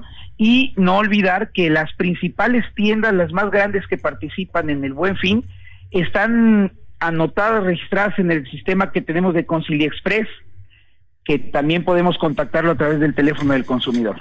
Eh, doctor, ¿nos recuerda cuál es el teléfono del consumidor y cuál sería la vía para que cualquier consumidor pueda presentar una queja o pedir información durante este buen fin? Claro que sí, mira, a través de la página web de la Profeco, que es profeco.gov.mx, y el teléfono del consumidor, como lo conocemos desde hace mucho tiempo, es 555 688722 de cualquier parte del país. ¿Nos lo repite, por favor? 5688722, ¿no es así? Ya me ayudaron por ahí, eh. muchísimas gracias. ¿Eh? muchas, muchas gracias, tal cual como Los que somos generación X, querido David, nos lo sabemos perfecto. Pero los jóvenes no. Los jóvenes no, pero hay que pasarles la el jingle este que ahora se le agrega un número 5. Sí, bastante bastante bueno el, el jingle. Oye, otra cosa, eh, a ver, yo entiendo aquí que a veces tenemos errores humanos en cuanto a las promociones y toda esta situación, pero pues hay que asumir las consecuencias de esos errores humanos, porque cada año ha sido noticia. Algún supervisor de algún departamento de la tienda departamental, pues se le fue o se comió un cero, y entonces a las pantallas que costaban 9.999 acaban costando 9 pesos con 99 centavos y así se exhibió el precio y llega un gandaya, ¿verdad? Porque también hay que decirlo y dice, a ver, yo quiero todas las televisiones, me las tienen que vender porque aquí está y ya cuando se da cuenta y quiere recular el representante de la tienda, pues ni modo, tiene que asumir las consecuencias. Así es, mira, como nosotros no negociamos, nosotros estamos atenidos a que se haga cumplir la, ley, entonces a final de cuentas Primero que nada, los precios deben de estar exhibidos y precio exhibido es el precio que se debe de respetar. Como tú bien dices, no faltan las personas que, que abusan de eso y están a la, a la expectativa, nada más esperando que haya un error, entre comillas, y lo quiero subrayar de esa manera, para poder aprovechar este tipo de situaciones. No descartamos, somos humanos, que puede haber algún tipo de error, pero también hay que decirlo, Alex. Hay ocasiones en las que nos hemos percatado que algunas cadenas, algunas tiendas, este, cometen ese error a propósito. ¿Por qué? Porque, como tú bien lo dices, terminan siendo noticia, termina siendo promoción para ellos y es más fácil pagar una multa que lo que se gastaría en, en publicidad. Entonces, estamos siendo muy cuidadosos con eso para tener cuidado de que también no, no sean errores, pero si son errores, pues también la ley es la ley. También eh, queremos hacer conciencia en los consumidores de que pues no se trata de eso. A final de cuentas, cuando son errores, como humanos que somos, pues alguien, alguien tiene que cargar con el, con la responsabilidad. Entonces tenemos que estar muy atentos a eso y apelar también a la prudencia de los consumidores, pero al buen ejercicio de sus actividades de, cada uno de los proveedores. Pues ahí está interesante esto que destacas que ya hay indicios de que hay algunas empresas que lo usan de manera deliberada, pero bueno, allá ellos sin embargo, no deben de hacer perder el tiempo a eh, los representantes de la Profeco, porque pues vaya que chamba tienen en estas temporadas y ya de aquí hasta el cierre de año, ¿no? Pues así nos vamos, ya a partir del, del buen fin, pues empieza esta, este ciclo de, de situaciones en el mercado donde pues ya gran una parte importante de, de la población trabajadora ya esta semana ha recibido cuando menos una parte de su aguinaldo, y pues bueno, si tú me permites, no estará de más nunca hacer las recomendaciones que hacemos. Sí. Tener un presupuesto, realizar compras informadas y sobre todo tener mucho cuidado con aquellas compras que son a una, dos, tres, veinte, setenta mil mensualidades sin intereses porque a final de cuentas afecta el presupuesto familiar, tener esa prioridad la persona, la familia, el entorno, lo que realmente necesitamos, comprar lo que necesitamos, pero también lo que podemos pagar. Así es. Bueno, pues estamos platicando con el procurador federal del consumidor, David. David Aguilar. Eh, precisamente, doctor, quería preguntarle, en la, en su cuenta de X eh, tienen eh, anclada una encuesta sobre hábitos de consumo. ¿Tienen ya datos sobre eso? Fíjate que estamos preparando un, un pequeño reporte preliminar para el día de hoy, que eh, el, entre viernes y sábado es cuando tenemos o registramos nosotros no solo una mayor incidencia en cuanto al comercio, sino atención, quejas, quejas recibidas en la eh, en Profeco. Entonces queremos hacer un cruce, tener un reporte preliminar para hoy en la noche. Hoy en la noche. Hoy en la noche. Muy bien, entonces estaremos pendientes de esa información. Claro que sí, con mucho gusto. Procurador, soy Mónica Reyes y la quiero preguntar, ¿los precios se deben de revisar antes para saber si realmente en este fin, en el buen fin, suben y bajan? Mira, Mónica, muchas gracias por la pregunta. Te comento que entre abril y mayo de este, de este año, al igual que los años que nos preceden, tenemos en, de, en Profeco un monitoreo de hasta 500 artículos que tienen la mayor demanda a nivel nacional. Estos son monitoreados, como te comentaba, para ver el comportamiento, la tendencia de los precios que vienen registrando precisamente para con esa inquietud que, que tú comentas y que tienen muchos consumidores, saber si realmente el precio que estamos viendo en este fin de semana es realmente una oferta, está por debajo de lo que ha registrado en otros momentos, o si solo es un chanchullillo, ¿no? Que estemos viendo a lo que primero le, empiezan a subir, lo empiezan a bajar y cuando llegamos al buen fin, pues es el mismo precio de meses anteriores. Exacto. Eso lo podemos ver, qué bueno que me preguntas, en un micrositio que tenemos dentro del portal de la Procuraduría. Si me permiten, se los comento, es el buen fin, el buen MX. Y ahí lo podemos ver por categorías, podemos escoger el estado, la ciudad en la que nos interesa ver algún tipo de producto y, su, y la tendencia de sus precios, y ahí nos podemos informar. Muy bien, pues vamos también a recordarles el número de teléfono 55 5 5 6 8 8 7 22. Mónica, muchas gracias por esa promoción. Esa fue gratis. Con esa voz. No, y con esa voz, bueno, permíteme grabarte y usar, usar esa voz de aquí al lunes y en adelante. ¿Eh? Querido procurador David Aguilar Romero, muchísimas gracias por esta entrevista en el informativo de fin de semana y por el trabajo que realizan allá en las calles para estar del lado siempre del consumidor. Que tenga buen día. Estamos a la, a la, orden de todos ustedes, agradecemos el espacio y un saludo a toda la audiencia. Gracias. Muchas gracias. Hasta pronto. Ah, Moni Reyes, pues vamos a una pausa y regresamos con los mensajes sí. que ya tienes ahí pendientes. Sí, claro que sí. La noticia no descansa. Usted necesita estar bien informado también el fin de semana. Esto es Informativo El Heraldo Fin de Semana. Regresamos.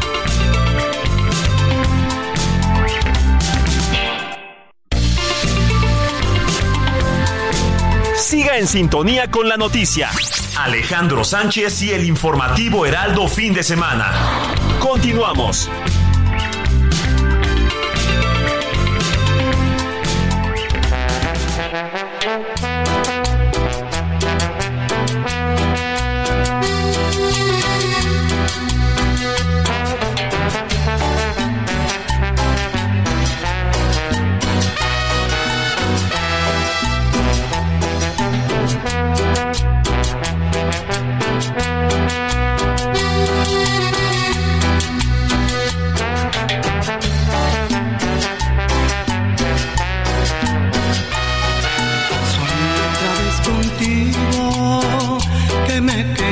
Como yo te quiero, como yo te quiero.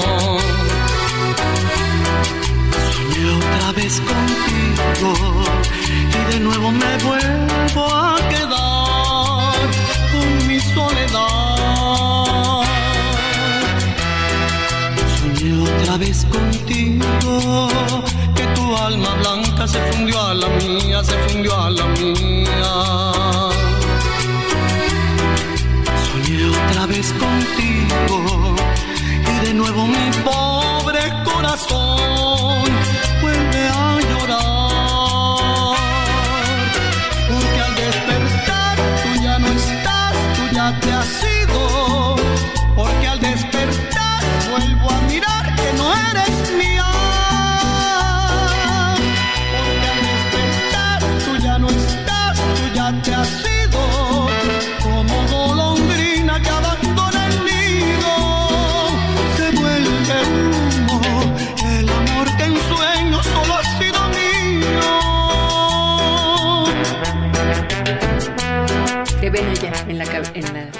8 de la mañana con 33 minutos y a ritmo de cumbia chilanga regresamos al informativo de fin de semana con Héctor Alejandro Vieira que ya hacía falta aquí con las efemérides musicales. Pues ya estamos aquí, mi querido Alex. Buen día, Moni, Andrés, George, Quique, a todos nuestros amigos del auditorio.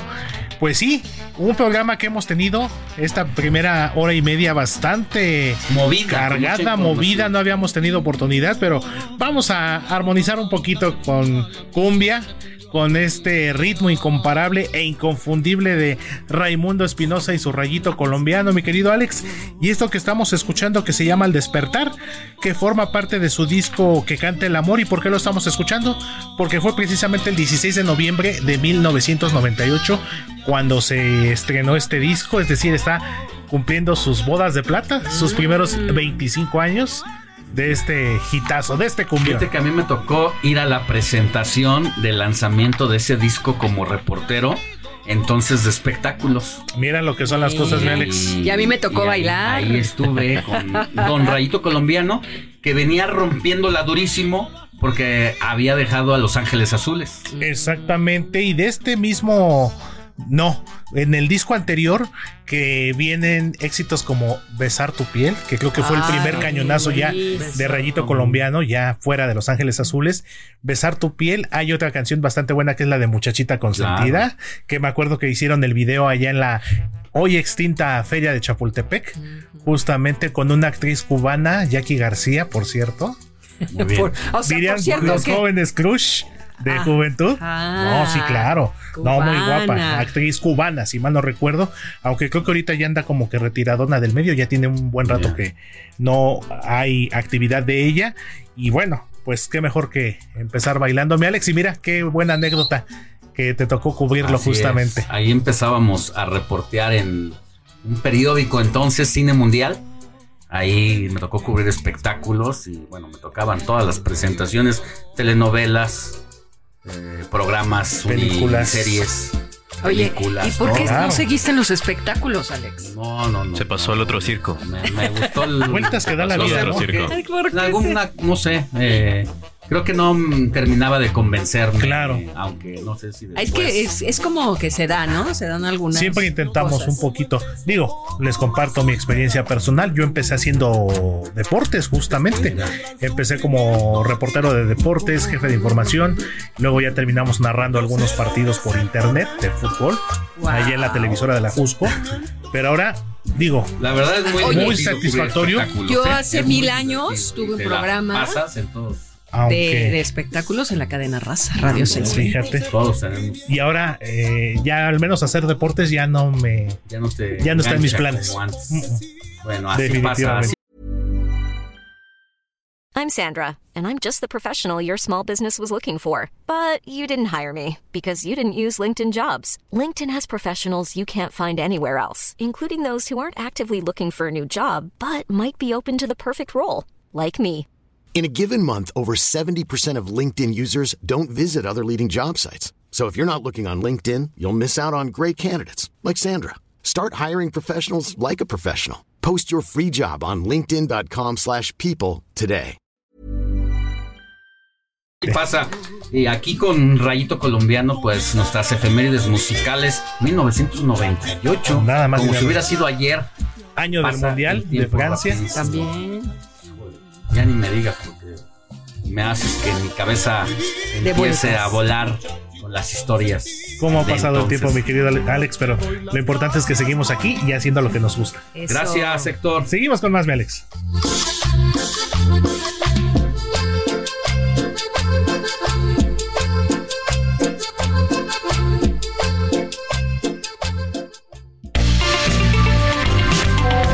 Comparte tus comentarios y denuncias en el WhatsApp del informativo fin de semana. Escríbenos o envíanos un mensaje de voz al 55 91 63 51 19.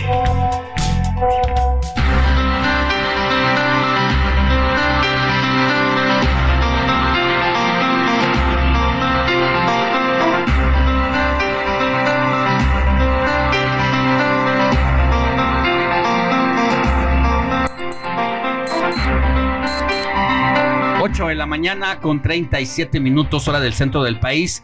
Y ya antes de pasar a seguir con nuestro recorrido por la República Mexicana, damos paso a Moni Reyes porque tenemos mensajes de la audiencia, mi querida Moni. Claro que sí. Miguel Vargas desde Querétaro nos dice, voy de compras con mi esposa e hija de buen fin de semana.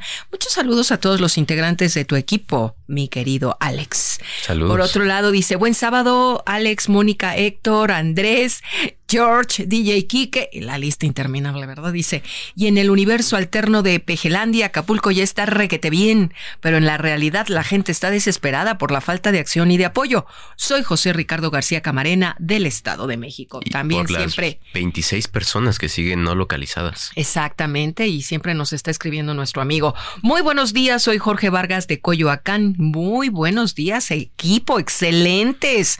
Sábado siempre de noticias, los escucho. Saludos. Jorge Vargas, saludos. Saludos, tocayo. Eh, así es cierto. Saludos Alex, Mónica y todo el gran equipo. Voy camino a la fría Toluca. Soy Jesús Díaz de Azcapotzalco. Este buen fin, compren, ¿qué creen?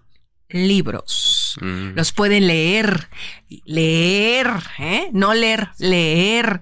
Y luego los regalan en Navidad. Así no hay pierde. Por otro lado, rápidamente les voy a decir que Ernestina Torres nos dice, felicita a su hija Fati por su logro en el ballet. ¿Qué Muy tal, muy eh? Los escucho en el norte del país. Saludos hasta el norte. Saludos hasta el norte. Ya finalmente Cristina Sosa desde Tláhuac pregunta, ¿están cerradas algunas calles del centro? Esto después de los dos incendios. Mm, Vamos a preguntar.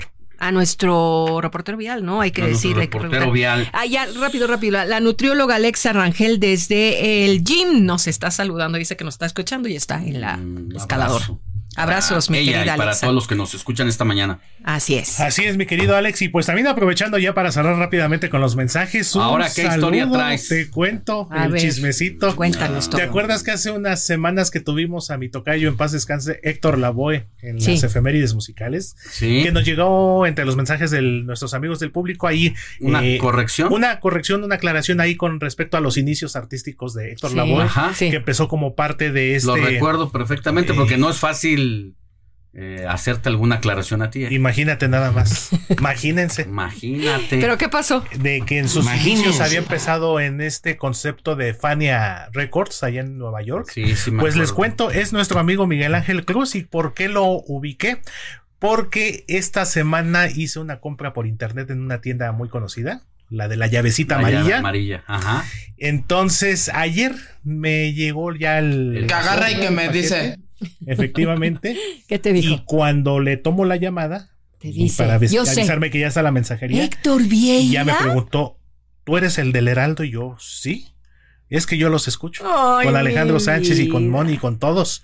Entonces dije, wow, qué sorpresa, qué pequeño es el mundo. Ay, Entonces, saludos. un saludo Oye, y un abrazo además muy te dijo, fuerte. y yo fui el que te hice la Exactamente me dijo. Porque de hecho nos comentó nuestro querido amigo Miguel Ángel Cruz López. Él es salsero.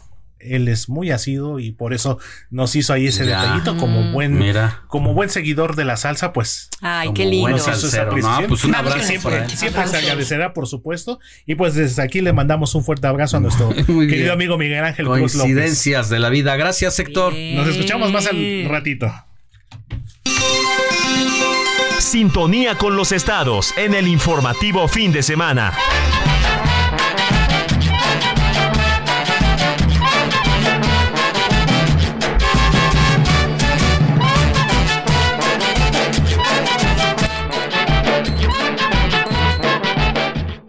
Seguimos en nuestro recorrido por la República Mexicana y toca turno en el Heraldo Radio Yucatán, donde nuestra compañera Judith Díaz, conductora, tiene informativo todos los días, de lunes a viernes, de 3 a 4 de la tarde y por si fuera poco, de 9 a 10 de la noche, donde en este momento nos están sintonizando por el 96.9 de FM. Querida Judith, muy buenos días, ¿cómo estás? Hola Alex, ¿qué tal? Allá en cabina, a todos muy buenos días, pues muy bien. Ya, fíjate que nuestro frente frío número 9 aquí en Yucatán es de 30 grados a esta hora. no sé si frío, nos ¿no? tienen envidia con... eh, es un frío para nosotros, ¿eh? Mira nomás. Y bueno, Alex, pues eh, nosotros también aquí en Yucatán, llevando a cabo el Buen Fin, ya hemos escuchado a lo largo de, de, la programación que tienen el día de hoy, este fin de semana ustedes, y con respecto al tema hotelero, digo, cayó como hemos escuchado la famosísima frase como anillo al dedo. Y fíjate que a pesar de que octubre para Yucatán fue muy bueno porque se incrementó hasta un 57% de la ocupación hotelera tan solo en el mes de octubre para este puente se mantienen muy optimistas todavía los hoteleros porque se agregaron o aumentó a 600 nuevas habitaciones. Esto, por supuesto, con la apertura de nuevos hoteles que pues se han ido agregando a la lista aquí en el estado. Entonces, para este buen fin, por parte de la Asociación Mexicana de Hoteles en Yucatán, eh, Juan José Martín Pacheco, quien preside justamente esta asociación, asegura que, bueno, de entrada, pues ya auguran un buen cierre de año, obviamente para eh, las vacaciones de Navidad.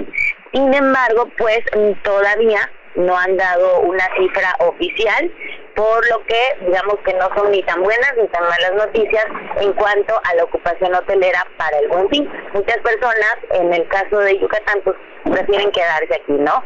Y recordemos también que, bueno, también está muy pegado eh, la Riviera Maya, entonces pues como que hay cierta competencia justamente para estas fechas y sobre todo para este puente de, eh, de noviembre.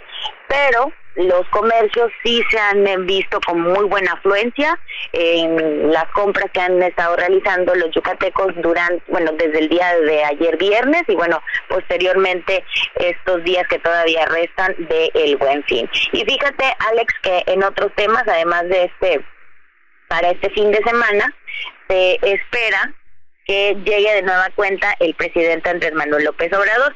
Ya, se me hace muy raro, yo creo que el presidente quiere venir a vivir a, Mérida, ¿no? Pues es que una vez más llega porque se estará inaugurando el Gran Parque La Plancha. Te comparte para el auditorio que nos escucha en otros estados, este, este lugar es muy emblemático porque pues era el paso de las vías férreas justo aquí en la ciudad. Entonces se lleva a cabo de darle un giro total a esta zona y tuvieron que moverse de, de lugar a las familias, incluso se construyeron casas alrededor, hicieron construcciones nuevas para darles casas a estas personas que, bueno, por años, y que son familias de ferrocarrileros que han vivido por décadas, obviamente, en esta zona.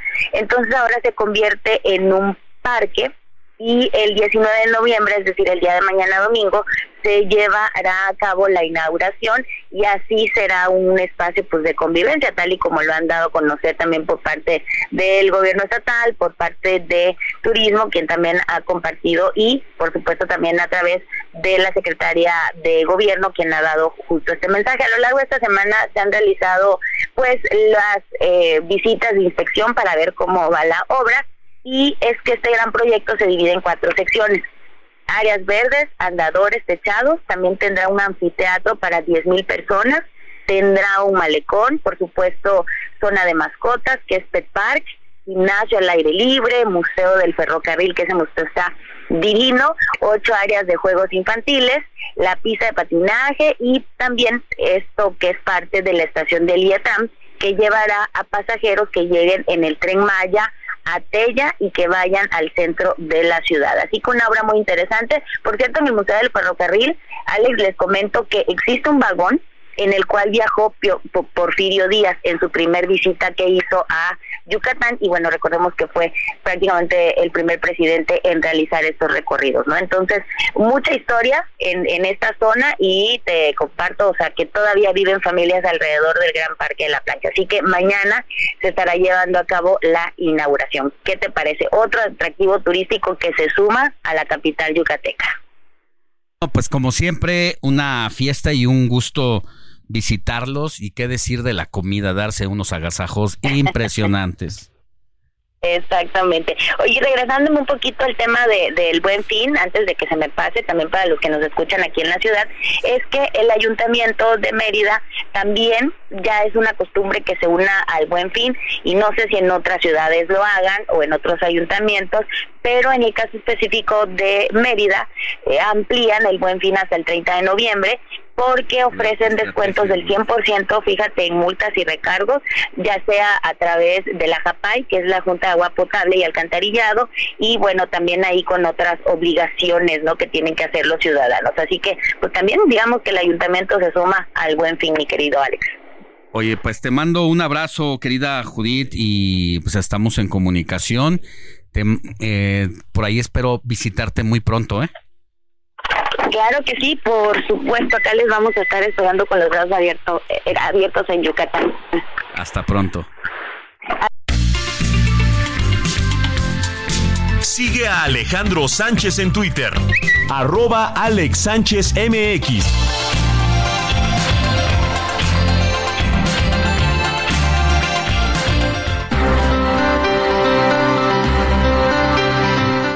Bueno, seguimos con la información. En este momento vamos hasta Chihuahua con nuestro corresponsal Federico Guevara que nos tiene información sobre detiene a tres por homicidio de fotoperiodista en Chihuahua. Federico. Mucho se especuló en torno al asesinato de Ismael Villagómez, fotoperiodista de un rotativo de la ciudad fronteriza de Ciudad Juárez, el cual fue asesinado en la madrugada de hace dos días a bordo de su automóvil. Finalmente se identificó los restos del reportero gráfico eh, que trabajaba a su vez como chofer de una aplicación.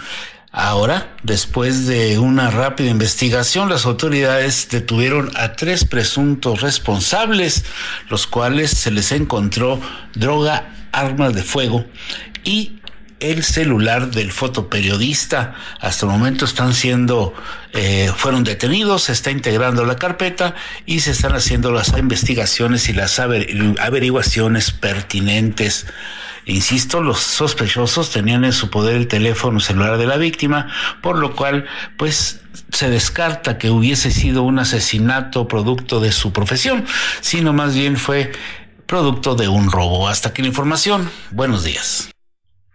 Muchas gracias, Federico. Pues esa es la información que eh, se comentaba de compañero de, eh, de medios, este fotoperiodista. Del Heraldo de Chihuahua. Del Heraldo de Chihuahua, que pues según lo que dicen las autoridades y lo acabamos de escuchar con nuestro compañero Federico Guevara, el delito, el homicidio se habría cometido simplemente por un robo y no estaría relacionado con su actividad periodística. Bueno, pues vámonos a otra información y es momento de escuchar el portazo informativo de don Rafael Cardona. Adelante, don Rafa. El portazo, la columna de Rafael Cardona.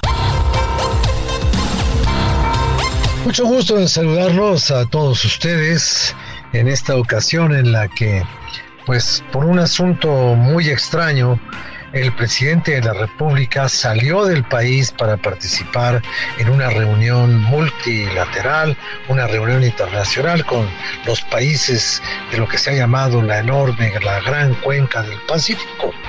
Una reunión allá en el puerto de San Francisco, y pues el presidente había dicho originalmente que no se presentaría a esa reunión que mandaría a alguien de la Secretaría de Relaciones Exteriores porque él no quería toparse, encontrarse, ni siquiera ver de lejos a la presidenta del Perú. Y por otra parte, pasó el tiempo y dijo que no iría pero que bueno, en el caso de que pudiera ir, no se tomaría una fotografía con la señora presidenta del Perú, a quien le tiene una notable ojeriza y a la que no quiere para nada. Bueno, pues ¿qué fue lo que ocurrió? Lo que ocurrió es que el presidente fue a la reunión que dijo que no iba a ir y el presidente se tomó la fotografía que dijo que no se iba a tomar. Pero para que el presidente no se sintiera incómodo, le dieron una solución más incómoda todavía. En la primera fila de la fotografía oficial de los participantes a la reunión, junto al presidente del país anfitrión, el señor Biden, está sentada a la diestra de Biden la presidenta del Perú, la señora Dina Boluarte.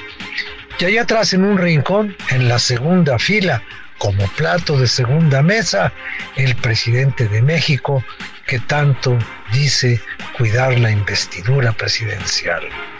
Hay veces que mejor se debe uno quedar callado.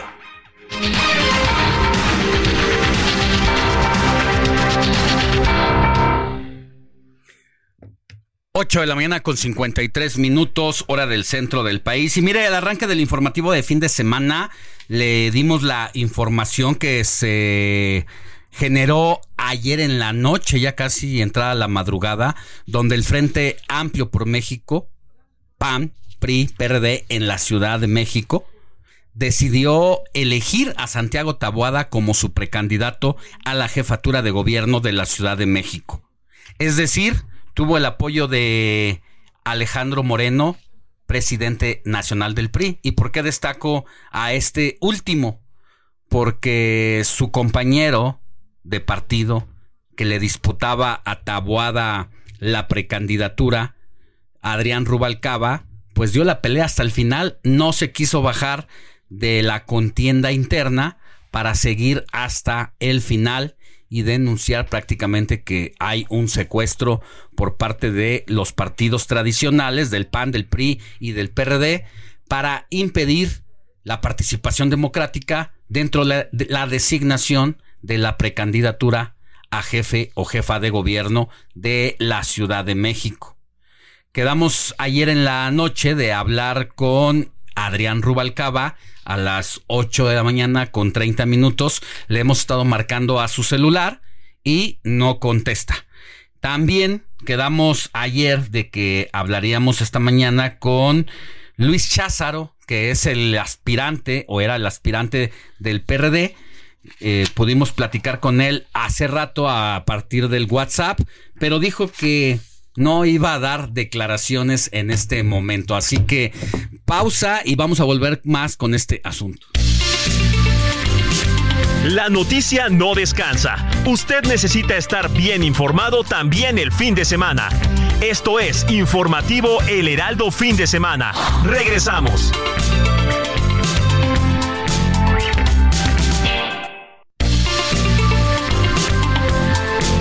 Siga en sintonía con la noticia. Alejandro Sánchez y el informativo Heraldo fin de semana. Continuamos.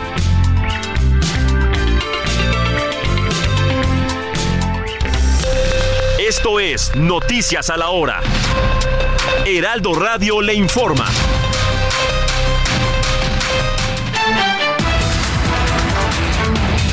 9 de la mañana en punto. El Frente Frío número 10 amenaza con provocar intensas lluvias, heladas y temperaturas mínimas de hasta menos 5 grados en algunas entidades del territorio mexicano. No obstante, debido a un sistema anticiclónico en niveles medios y altos de la atmósfera, hoy sábado predominará el ambiente caluroso en la mayor parte de México. La noche del viernes, al menos cinco manzanas de la colonia Letrán del Valle en la alcaldía Benito Juárez se quedaron sin energía eléctrica por el desplome de un árbol de al menos 15 metros de altura. Este accidente ocurrió a espaldas del Parque Francisco Villa, mejor conocido como Los Venados, donde el árbol tiró tres postes que detenían cables de alta tensión. Una mujer y sus dos hijos fueron rescatados por elementos de la Fiscalía General del Estado de Sonora mientras caminaban sin rumbo por el desierto del estado, donde fueron abandonados por el coyote que los llevaría hacia Estados Unidos. Desde Hidalgo se informa que un venado fue rescatado en la zona urbana del municipio de Tulancingo, donde este animal se internó, por lo que personal con experiencia en el manejo animal procedió a su resguardo y a realizar posterior revisión clínica para luego ser trasladado al zoológico municipal en el orbe por daños en la ocupación de una universidad en el año 2022, la Fiscalía de Guatemala anunció que pedirá a la Corte Suprema despojar de su inmunidad al presidente electo Bernardo Arevalo, lo que eleva la incertidumbre a menos de dos meses de que deba asumir el cargo. Son las 9 de la mañana con dos minutos tiempo del centro de México. Estamos entrando a la tercera hora del informativo fin de semana con Alex Sánchez y su equipo de trabajo, por lo que la invitación es para que sigan con nosotros y se comuniquen vía WhatsApp al 55 91 63 51 19. Aquí estamos listos y felices de recibir sus mensajes, sus comunicaciones y que nos diga qué es lo que más compra usted en el buen fin. Esto fue Noticias a la Hora. Siga informado, un servicio de Heraldo Media Group.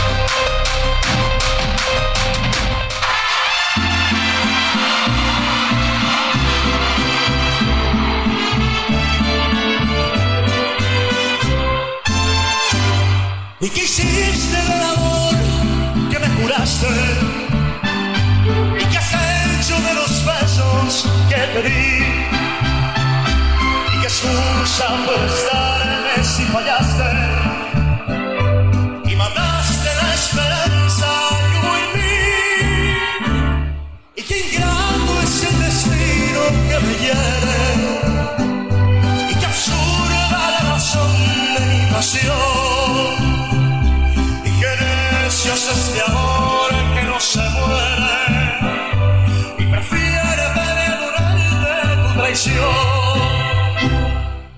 Pensar que en mi vida fuiste flor Enséñale al sol cómo se debe de brillar. Ya tengo mis boletos para ver a Luis Miguel. 9 de la mañana con 4 tal? minutos, hora del centro del país. Ya estamos en las efemérides musicales, precisamente con uno de los más grandes de Latinoamérica. Nos gusta o no, Luis Miguel. Me gusta. Ya tiene sus boletos, mira, ya nos adelantó Moni. Preventa y Ah, la preventa. tremenda, porque esta semana también se fue a, A ver a al Natalia. auditorio. Ay, mira, mira, fue a ver a. Natalia. Me dispararon esta playera. Ah, pues ahí está. ¿Ya la vieron? Y luego Marc Anthony, que estuvo la semana Mi pasada. vida, Ah, no sí. fuiste. No, no fui, No pero invitaste. no me pagaron mi boleto. No te digo, mi Moni. Pues sí, ya empezó la gira de Luis Miguel en México. Ya. Ya empezó esta semana mi Moni, Alex, amigos del auditorio. Se presentó con mucho éxito el pasado 13, 14 y 16, es decir, se presentó lunes, martes y jueves allá en Monterrey con mucho éxito. Eh, ahí hubo una polémica porque acudió a un restaurante ahí con su hermano Alejandro, con su novia Paloma Cuevas, pero clausuraron el restaurante porque vendió alcohol fuera de horario de servicio. Ya sabemos que Luis Miguel, por el tamaño de figura pública que es, pues tiene que cerrar la tienda, tiene que cerrar el, resta- el restaurante Claro. para que pueda degustar. Y bueno, eh, este dato o esta anécdota con este establecimiento allá en San Pedro Garza, Nuevo León, que pues lo clausuraron por haber recibido la visita de Luis Miguel. Pero el tema fue administrativo Claro. por el tema de que vendieron Sí. el alcohol fuera de horario. Ahí Luis Miguel se echó ahí sus, sus copitas ahí después que del pague Luis Miguel ¿Cómo se llama? que se ponga la, del multa. Pueblita, exactamente. ¿Cómo se llama el lugar? Ay, no tengo ahorita el dato del restaurante, se me fue, pero está en San Pedro Garza. En San. Pedro Garza García, Crucecito Sí, Treviño Martínez de la. Garza, allá en Monterrey. Y por eso es que precisamente lo estamos escuchando, Alex. Empezamos escuchando con el tema I, que fue compuesto por el dominicano eh, Mario de Jesús, un tema ya clásico del bolero. Y ahora estamos escuchando Échame a mí la culpa, que este, este tema forma parte, si mal no recuerdo, del disco México en la piel, lanzado en el año 2004. Bueno. Entonces, pues Luis Miguel, ahí va, se acerca cada vez más a la Arena Ciudad de México, donde ya se estará presentando en los próximos días también. Bueno. Y bueno, ya ahorita estamos preguntándole acá al tío, el restaurante se llama Beluga, allá en San Pedro Garza, que fue el que clausuraron, pues, por, que le vendió sus copitas a Luismi, pero ya fuera de horario. ¿Y ya lo abrieron o todavía no? ¿Cuál? Eh, no, andan en eso. Yo... Sigue, sigue cerrado. Exactamente, supongo que... Le yo- salió caro, pues, al beluga recibir al sol. Se eclipsó el beluga. Exactamente. Y pues lo que le va a salir, le va a salir una lanita. Bueno, y reicierra incidencia, anda Aguas. perdiendo la licencia. Gracias, Héctor. Seguimos con más viales. Quiero que te besen otros labios para que me compares hoy como siempre. Comparte tus comentarios y denuncias en el WhatsApp del informativo fin de semana. Escríbenos o envíanos un mensaje de voz al 55 91 63 51 19.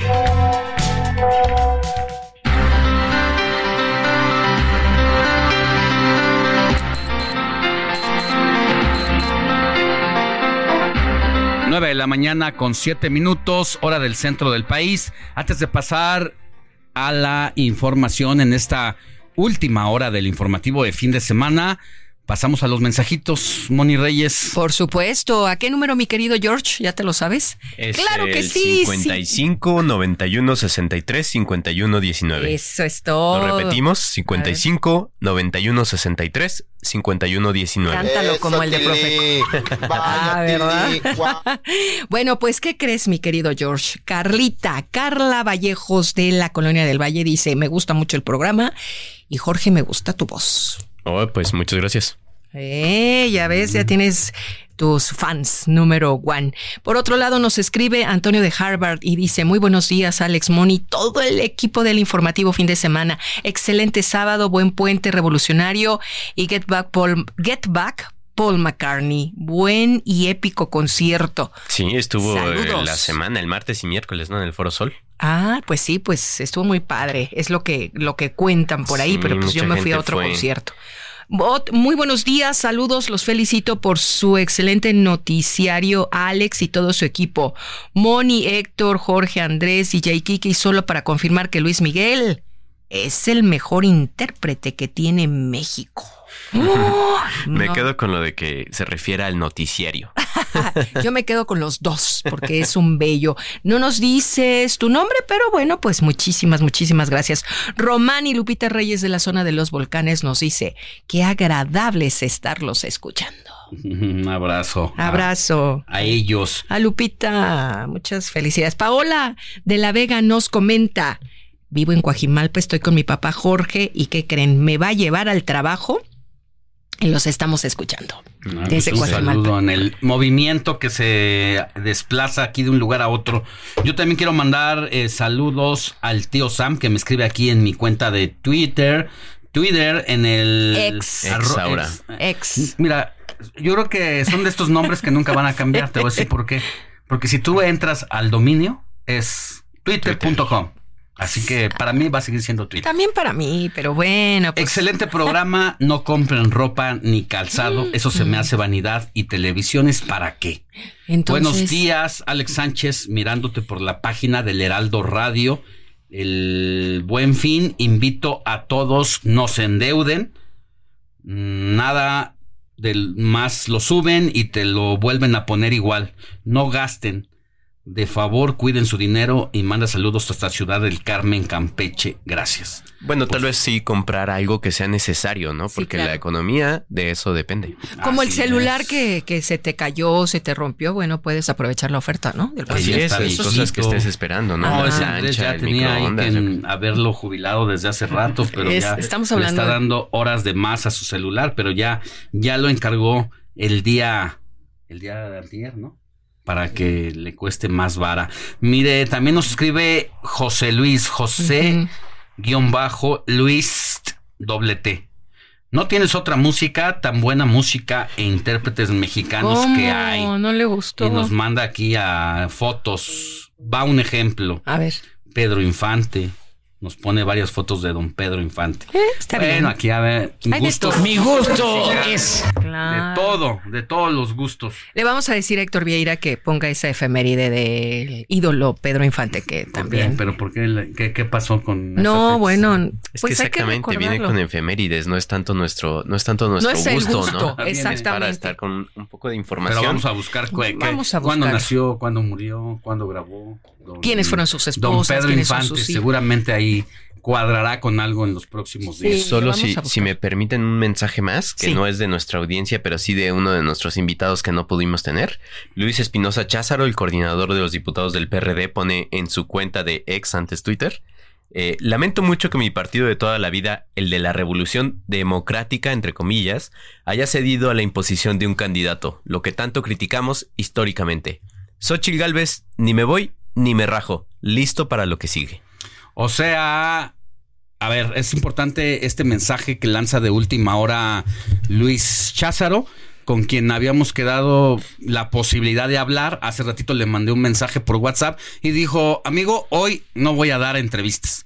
Creo que está entre la espada y la pared, porque por un lado no renunciará al partido, pero le critica a su partido el método y la manera en que se ha escogido a Santiago Taboada, quien es el alcalde con licencia de Benito Juárez, de extracción panista, para irse como precandidato único, dejando fuera del camino al propio Cházaro y por el otro lado a Adrián Rubalcaba del Partido Revolucionario Institucional, a quienes entonces, a estos dos suspirantes, sus dirigentes nacionales, pues les dan un manotazo. Y, les dicen, aquí se hace lo que la dirigencia nacional dice, señores. ¿Cuándo creyeron que iban a estar participando de a veras en este concurso de popularidad donde ya teníamos al ganador que es Santiago Taboada y a quien también hemos buscado y tampoco ha querido hablar? O sea, algo se están guardando en este frente amplio por México y donde pues las cosas ya se dieron, pero no están contentos. Lo comentabas en la semana en tu columna, Alejandro. Ahora vamos a ver, vamos a ver qué, qué pasa, ¿no? Hasta dónde llegan las, las, las rupturas y el desquebra- desquebrajamiento de este de esta Frente estructura amplio. del frente. Por lo menos ahorita Luis Espinosa Cházaro está diciendo que no se va y que se queda con Xochitl Galvez. Vamos a ver qué pasa con Adrián Rubalcaba. Vamos con la siguiente, por favor. Pero mira, lo que pasó en Morelos, donde también el Frente Amplio se, des- se resquebraja, tiene que ver con lo siguiente. Lucy Mesa, quien queda fuera de la competencia interna por parte de Morena a la gubernatura de la entidad, renuncia a su partido porque no la invitaron a jugar no quisieron que jugara y se va a la casa de enfrente, que es precisamente el Frente Amplio por México, conformado por PAN, PRI, PRD. ¿Qué ocurre con ella? La reciben con bombo y platillo, casi hasta mariachis morelenses le llevan, y de última hora el PAN se baja del equipo y dice, ¿saben qué? Yo no voy a participar, no voy a llevar a Lucy Mesa. ¿Por qué? Pues porque la demanda de posiciones políticas es demasiado alta y allá el PRD lleva la vara porque quien está detrás de Lucy Mesa es Graco Ramírez, ex gobernador del PRD en la entidad de Morelos y quien quiere cobrarse la venganza de Cuauhtémoc Blanco, no solamente por haberlo echado del gobierno, sino porque lo persiguió y porque esta persecución que hubo también de parte del gobierno de la entidad con el apoyo de la Fiscalía de la Ciudad de México en contra del fiscal de la entidad de Morelos, pues lleva jiribilla porque también el fiscal de Morelos pertenece al equipo de Graco Ramírez. Así que el Frente Amplio por México pues tiene lesiones en varios estados. No se diga el Estado de México, donde el PRD también rompe con el PRI, con el PAN, porque habrá 125 alcaldías en disputa y 77 diputaciones locales, y esto pues lesiona al Frente Amplio y lastima a Xochitl Gálvez. Así que por eso el mensaje de Lázaro de pues ni me voy ni, me, voy ni me rajo. Me voy, pero no me voy. Aquí me quedo Aquí sigue Cházaro. Y bueno, quien parece que sí se va a ir, lástima que no nos ha tomado la llamada, es eh, Rubalcaba, que parece que se va a los brazos abiertos que siempre ha tenido del partido de Morena y de la doctora Claudia Sheinbaum. Ya veremos, ya veremos, ya verá que eh, podemos estar cantando y viéndolo vestido de guinda ahora. Vamos con más información. Sintonía con los estados en el informativo fin de semana.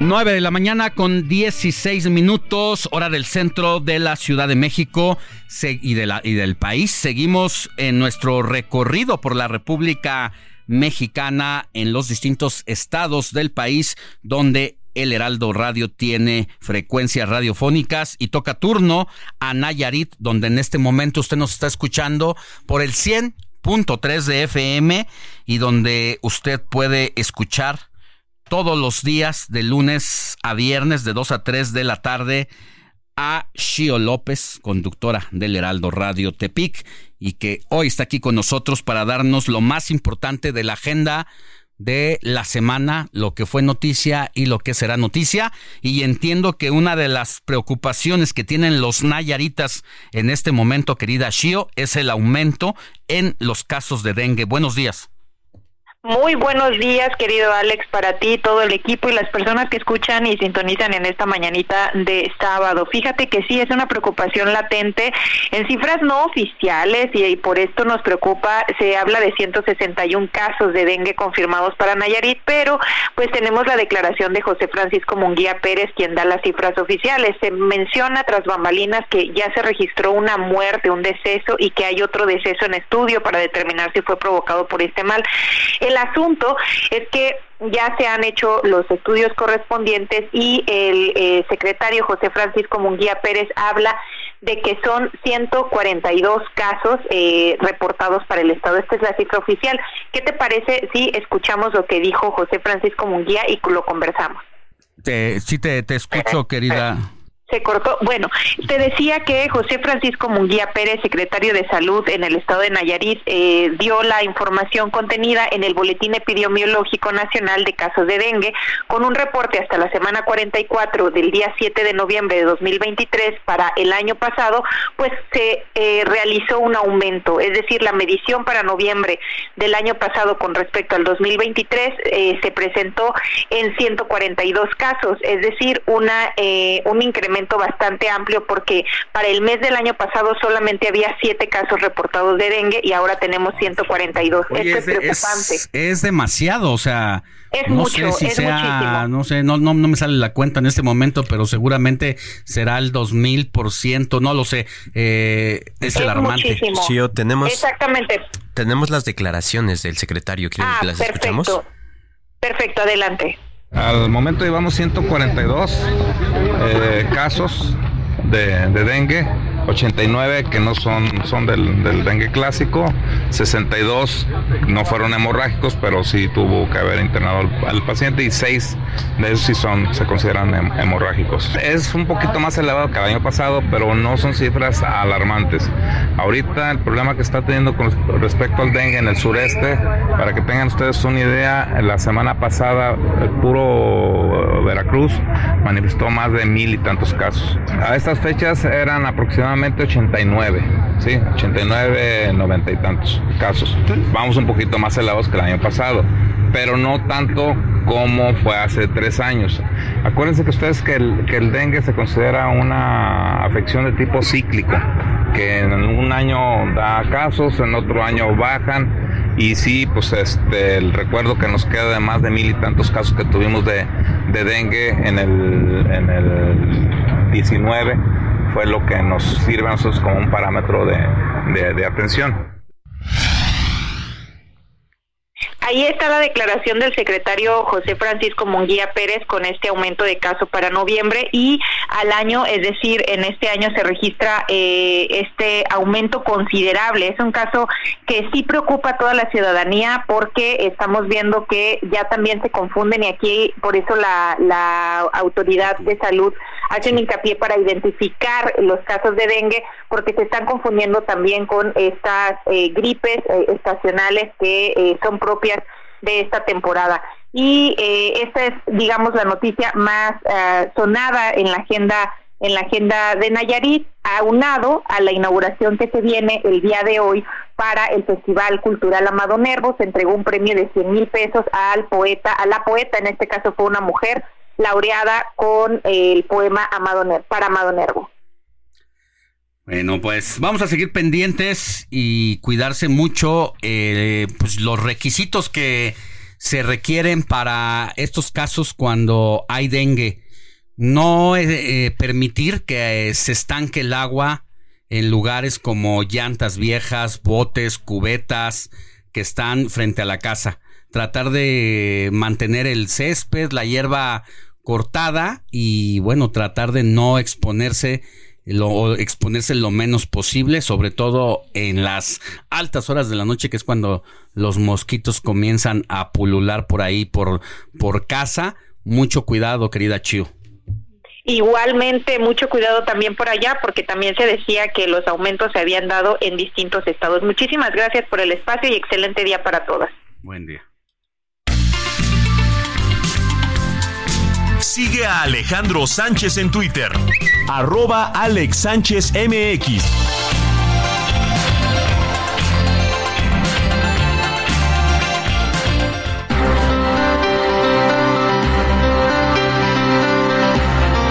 De la mañana con 23 minutos hora del centro del país. Ya casi nos vamos a una pausa, pero tienes, eh, nos quedamos preocupados con los datos que nos presentó Chio López sobre el incremento de casos de dengue en Nayarit. El año pasado, siete casos y hoy 142. Así es, así es, Alejandro. Entonces, revisamos el boletín de, vi- de vigilancia epidemiológica de la semana 44. Que es del Los- gobierno federal. De Así es, de la Secretaría de Salud Federal. Nos dice que dengue sin datos de alarma confirmados en la semana 44 del 2023 son 1021 casos. En comparación con el año 22, era, fueron 311 casos. Es decir, el aumento es bastante considerable. El dengue con datos de alarma, 978 en la semana del 44 del 2023 y 264 en la semana 44 del 2022. Esto en el acumulado de lo que va del 2023, los casos de dengue en su totalidad van 22.950 en comparación de 5.712 del año pasado. Vamos a buscar a las autoridades a ver qué nos dicen. Sí, porque desafortunadamente todavía va para largo, a pesar de que ya no debería de eh, llover en las distintas entidades de la República. Hemos tenido lluvias atípicas en la Ciudad de México con esta presencia de tormentas tropicales, huracanes, pues se han dado las lluvias y las tardes, mañanas, noches frías y esto pues es que hace que haya propagación precisamente de mosquitos y de esta enfermedad. Así que vamos a, buscar a las autoridades para que nos den más información al respecto. Vamos a una pausa y volvemos con Roberto Aguilar para que le diga cómo usar su tarjeta, sobre todo en estas fechas de buen fin.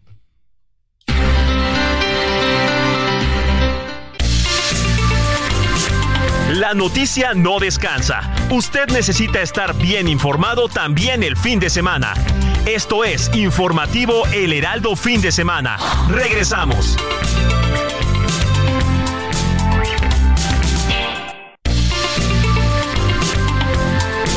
Siga en sintonía con la noticia. Alejandro Sánchez y el informativo Heraldo Fin de Semana. Continuamos.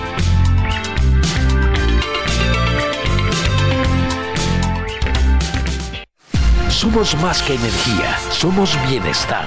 Así como llevamos electricidad a todo México, llevaremos Internet para todos.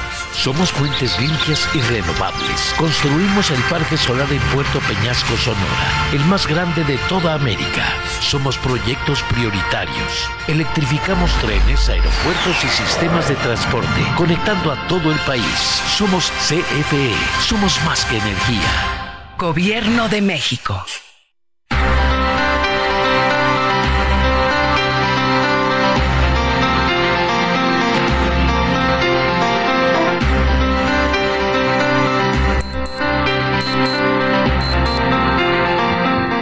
9 de la mañana con 31 minutos hora del centro del país. Estamos en la última parte del informativo de fin de semana. Qué rápido se fueron dos horas y medias de información, dos horas y media de información. Y vamos con Moni Reyes que nos tiene algo especial. Querida Moni. Muy buenos días, Alex, amigos del Heraldo Radio, qué gusto saludarlos esta mañana porque les vengo a platicar que con City Banamex aprovechen el fin irresistible. Fíjense, en Bodega Horrera, en Sam's Club y en Walmart, donde obtendrán hasta 15% de bonificación en compras a 3, 6 y 12 meses sin, sin intereses, pero al pagar, ¿con qué creen? Con sus tarjetas de crédito City Banamex. Yo los invito a que activen la promo en www.elfinirresistible.com.mx diagonal Citibanamex. La vigencia es del 17 al 20 de noviembre de este 2023. CAT promedio 85.1% sin IVA.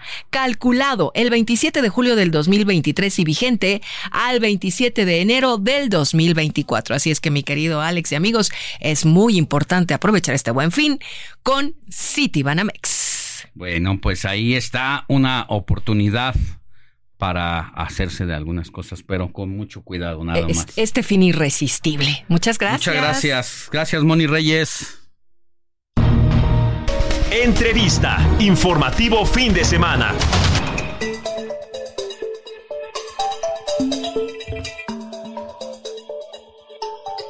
9 de la mañana con 33 minutos, hora del centro del país. Estamos en el informativo de fin de semana y ya agradezco, agradezco que esté a mi querido Roberto Aguilar en la línea telefónica. Él es periodista de temas financieros y finanzas personales para que nos des tips, querido Roberto Aguilar, de cuál es la manera más inteligente de utilizar instrumentos financieros sobre todo en este momento en que está la oportunidad de los bancos abierta para hacernos de nuestras compras en este buen fin, pero con mucho cuidado. ¿Cómo estás? ¿Qué tal Alejandro? Gracias por la invitación. Muy buenos días a todo el público. Fíjate que tú lo acabas de decir ahora con Mónica. Mucho cuidado. Yo creo que esa es una palabra clave, porque al final del día la tarjeta de crédito no es una extensión de nuestra capacidad de crédito, sino más de compra, perdón, sino más bien es un crédito que nos otorgan con estas facilidades. Y hoy hay que considerar varias cosas. Uno es que hay que fijarnos uno, un tope nosotros mismos. Muchos recomiendan que no sea más allá del 30% de, tu, de, lo que tú tengas, de lo que de tus ingresos, que los destines justamente al pago del crédito. Hay que recordar que las tasas de interés de las tarjetas de crédito han estado subiendo y esto a raíz de que se encarece el crédito en, en México y bueno, ha tenido repercusiones. Pero más allá de esto, creo que cuando tú fijas este mínimo o este máximo, perdón, de lo que debes destinar, una de las opciones que parece mucho más atractiva atractivas ahora de, en vista de esta, pues este alud de, de, promociones y ofertas en esta edición número 13 del Buen Fin, mi estimado Alejandro, es, son los meses sin intereses, porque eso te permite justamente una mejor planificación de las compras que hoy vas a hacer y que vas a diferir en el tiempo. Incluso hay algunas eh, opciones, algunos eh, comercios o instituciones que están ofreciendo que comiences a pagar hasta el próximo año. Pero bueno, eh, independientemente de esto, lo que lo más sano es uno tratar de hacer una planeación de tus compras. Eso decía también Mónica un tema de definir lo irresistible, pues es que eso es muy complicado, ¿no? De repente uno piensa que bueno, pues al final del día eh, ese es el esfuerzo del trabajo, lo podemos comprar, pero sí hay que aplicarnos ese límite. Número dos, hay que analizar eh, los y comparar los precios. Eso es bien bien importante. Fíjate que la Profeco lanzó un micrositio de quiénes quieren los precios, te permite, eh, pues, sin salir de tu casa. De todo tipo de productos, ¿verdad? Exactamente, casi 500 productos, sí, Alejandro, pero fíjate que lo más interesante es que lo hace, por ejemplo, eh, lo va eh, en una disección entre el Estado, bueno, hasta la alcaldía misma donde tú vives y te va dando dónde están los precios más atractivos, los mejores precios para que lo puedas puedas tomar esa decisión. Y luego también el tema de qué tipo de compra deberías de hacer para eh, los meses sin intereses, pues son bienes duraderos, porque si tú compras ropa o en esta promoción, la regla es que el periodo de vida del artículo que compres pues no sea no sea mayor al periodo en que vas a en que vas a pagarlo. Es decir si en 12 meses vas a pagar tu refrigerador pues es bastante bien porque sabes que te va a durar más tiempo pero quizás los zapatos o la ropa no lleguen ni siquiera a esos 12 meses dependiendo del uso y tú vas a seguir pagando. Así es que esto es una regla muy importante. Y luego la última que yo diría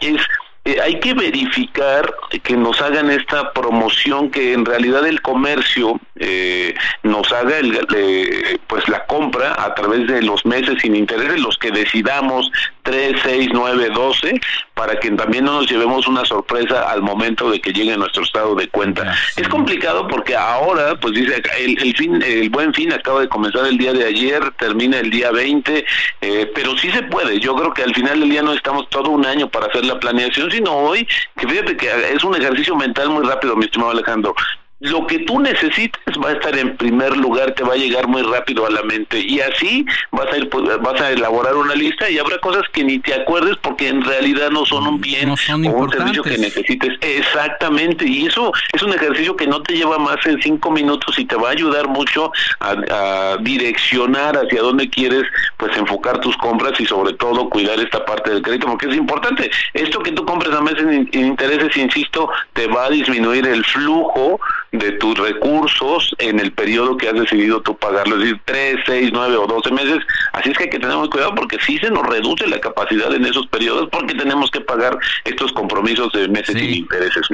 Oye, y otro factor a considerar precisamente ahora que el comercio electrónico ha crecido, no se diga a raíz de la pandemia, es aguas con los fraudes también en línea, porque luego nos vamos con la finta de que es Liverpool, por decir una marca al aire, y es Liverpool con dos, dos O y no lo vimos. Y entonces pues ya sí. aflojamos los datos, todos los, los números de la tarjeta y estamos esperando el producto y pues nomás no llega, ¿no? Sí, fíjate que eso es muy interesante porque en la pandemia, pues obviamente ante la, la incapacidad de poder salir, pues el comercio en línea se convirtió en nuestro principal eh, fue nuestro principal camino para las compras. De hecho, recordarás que hasta se ampliaron los días de las promociones, pero bueno, hoy ha disminuido porque también al momento de que ya podemos salir y, y quizás muchos que nos están escuchando, mi estimado Alejandro, eh, yo en este caso, pues prefiero ir y ver, ah, este, quizás el comercio electrónico se va complementando. De hecho, ahora se calcula que de todas estas ventas que se van a hacer en el Buen Fin, una tercera parte va a corresponder al comercio electrónico. Bueno, pero regresando al tema de la protección de los datos, un gancho muy eh, recurrido últimamente, muy socorrido, es el tema de las ofertas que son tan tentadoras que uno pareciera que no se puede resistir.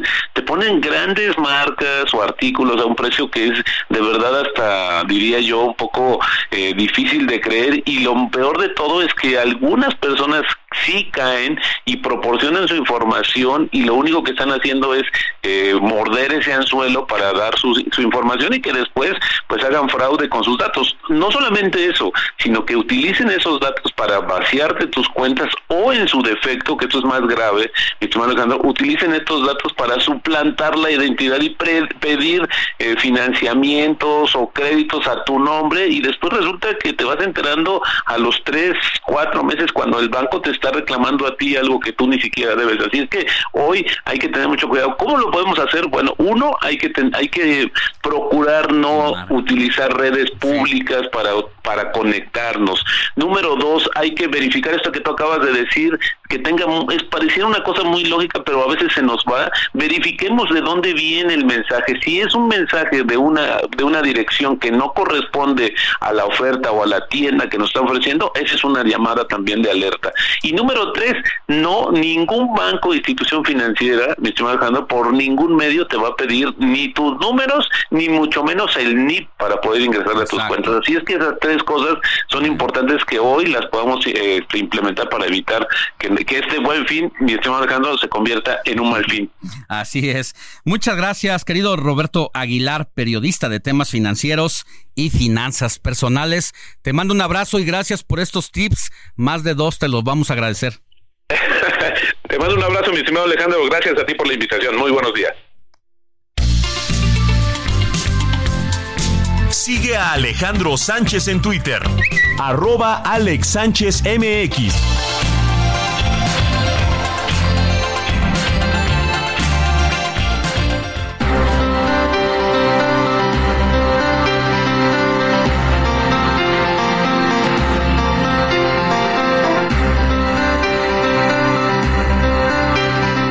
Vámonos hasta el otro lado del charco con mi querida Patti Alvarado, quien nos tiene información relevante de lo que está pasando allá en España. Querida Patti, qué gusto saludarte.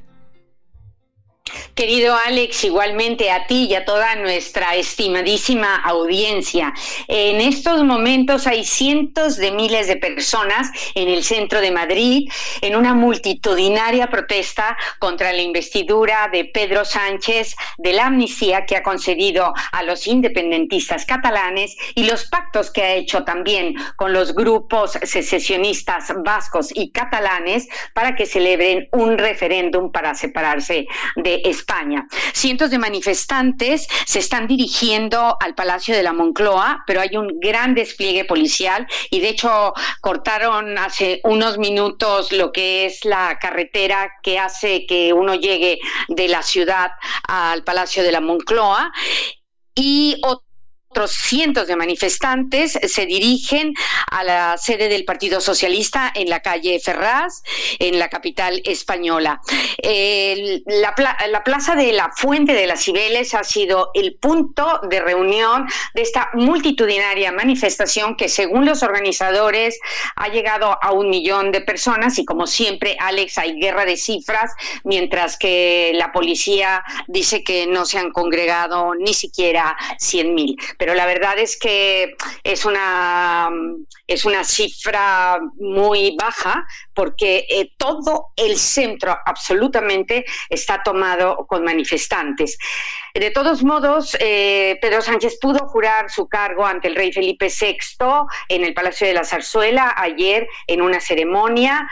Logró la mayoría absoluta en el Congreso tras dos sesiones de investidura, de las más broncas que se recuerdan en la democracia, pero al final alcanzó el respaldo de la Cámara gracias a los votos de los partidos de signo independentista catalán y vasco. Y como te comentaba, pues les ha prometido un referéndum de autodeterminación, entre otros privilegios. Así es de que vamos a ver qué pasa. En la manifestación hay mucha tensión por el despliegue policial extraordinario. Se teme que vuelva a haber otra vez disturbios como todos estos pasados días. Se han proferido gritos contra el presidente, al que han llamado traidor, mentiroso y Judas por haber vendido España a los separatistas. Em, yo creo va a comenzar una legislatura de cuatro años muy compleja. Será su tercera legislatura en una España dividida y un parlamento partido en dos. En otro orden de cosas, Alex, Finlandia cerró su frontera con Rusia. Tiene 1.340 eh, kilómetros de frontera eh, um, con, con este país y lo hizo para evitar que sigan entrando masivamente migrantes procedentes de África y Medio Oriente. Las autoridades de Helsinki acusan al líder ruso Vladimir Putin de haber creado una estrategia para conducir a migrantes indocumentados que quieren asilo como venganza a la incorporación de Finlandia este año a la Organización del Tratado del Atlántico Norte, OTAN. Finlandia se unió a la Alianza Atlántica para defenderse precisamente de que los rusos los invadan, ¿no? Y bueno, pues son de las noticias más destacadas y seguimos observando con mucha preocupación la escalada de violencia en la franja de Gaza. Así es, bueno, sin duda en esta primera información que da sobre España, pues muy pendientes. Dos días la sesión duró ahí para eh, llevar a cabo los, eh, los trabajos de designar ya y reconocer a Pedro Sánchez.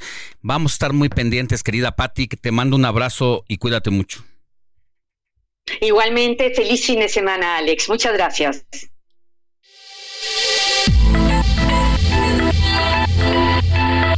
Negocios inmobiliarios con Luis Ramírez.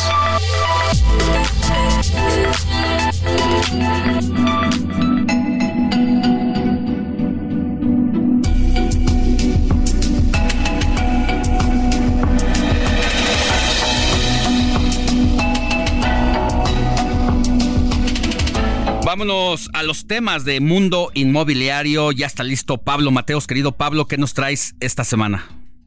Hola Alex, te mando un saludo aquí en representación de mi socio Luis Ramírez, Mundo Inmobiliario. Y hoy quiero hablarles de la crisis de la vivienda en el mundo. El tema de la vivienda, todos los que nos escuchan en México pues se, saben de este problema.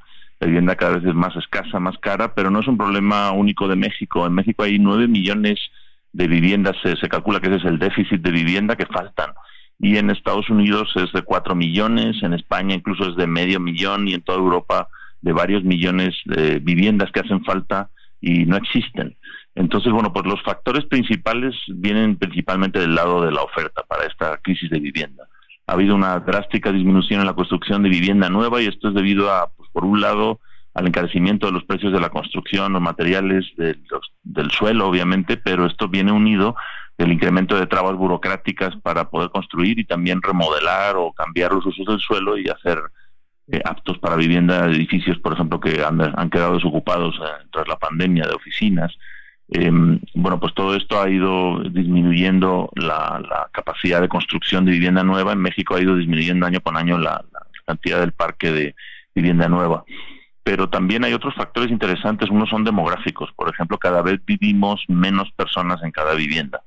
Hay un dato que se conoce como el número de personas por hogar y ha ido disminuyendo. En México, por ejemplo, cayó en 10 años, entre los últimos censos, entre el 2010 y el 2020, eh, cayó del, del 4.5 al 3.6 personas por hogar. O sea, prácticamente cada vivienda, Alex, perdió una persona en 10 años. Entonces esto genera una mayor demanda para más viviendas solo por ese factor, además de que se incrementa la población, aumenta la esperanza de vida y todo esto unido ahora al periodo que vivimos de hiperinflación y el aumento de tasas de interés y el encarecimiento del crédito, pues hace que, se dificulte el acceso a la vivienda.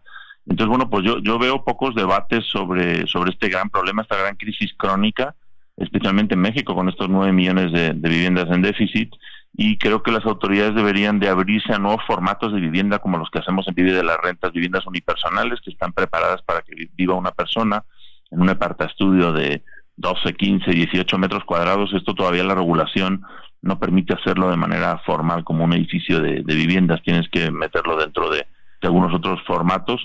Entonces, pues es importante que, vaya viendo este debate, que se vayan eh, se vayan facilitando estos formatos de nuevos usos más densos, más cerca del transporte público, como estas viviendas unipersonales que hacemos en, en Vida de la Renta. Entonces esperamos contribuir con un granito de arena a paliar esta, esta crisis que no va a ser sino crecer, a no ser que, que se cambie la, la disponibilidad de suelo y estos usos más densos.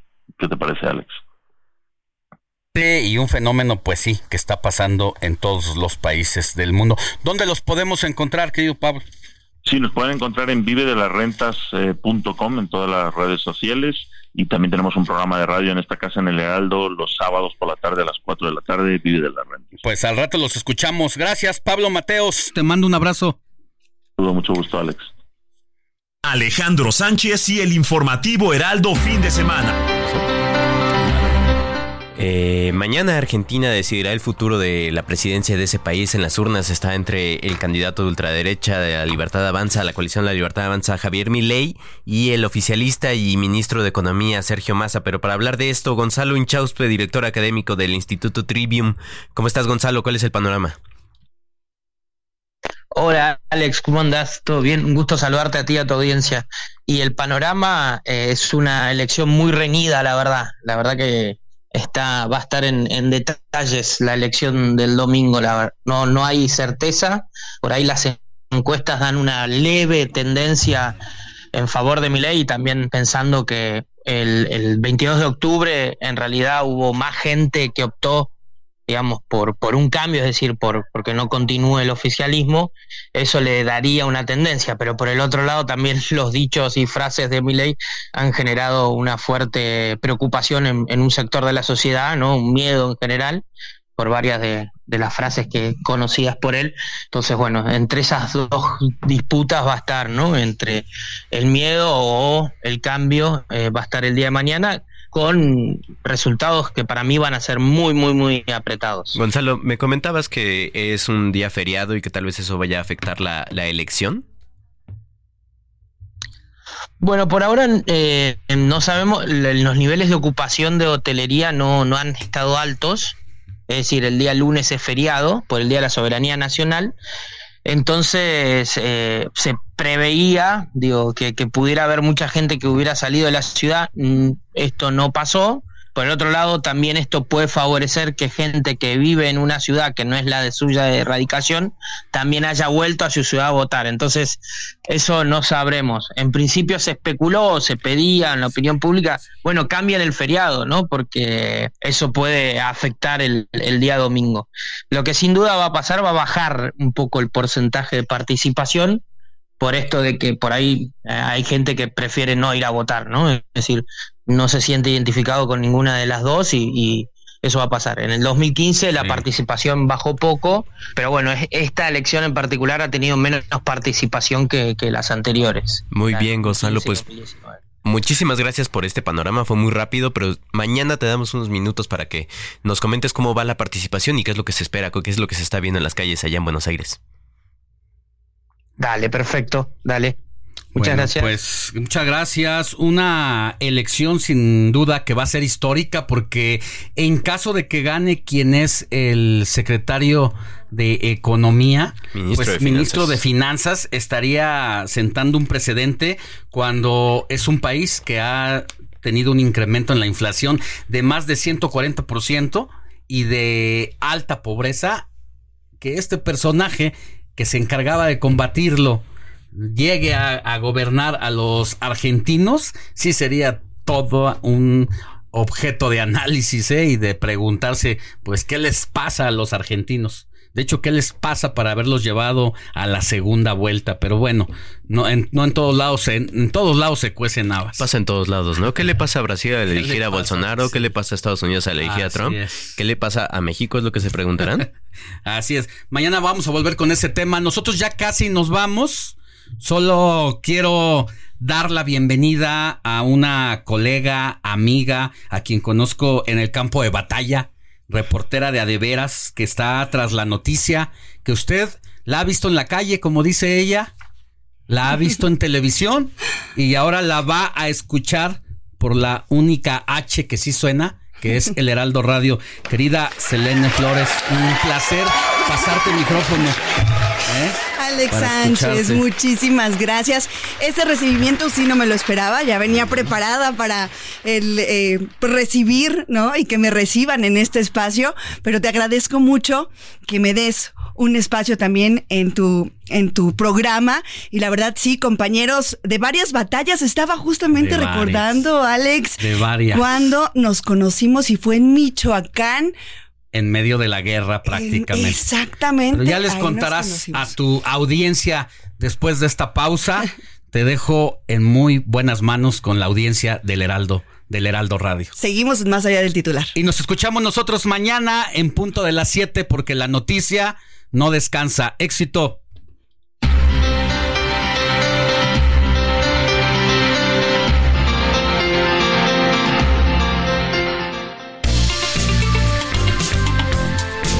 Heraldo Media Group presentó Alejandro Sánchez y el informativo Heraldo fin de semana.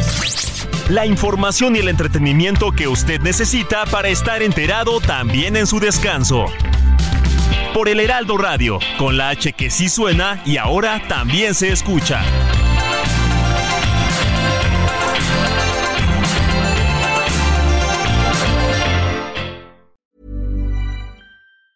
Planning for your next trip?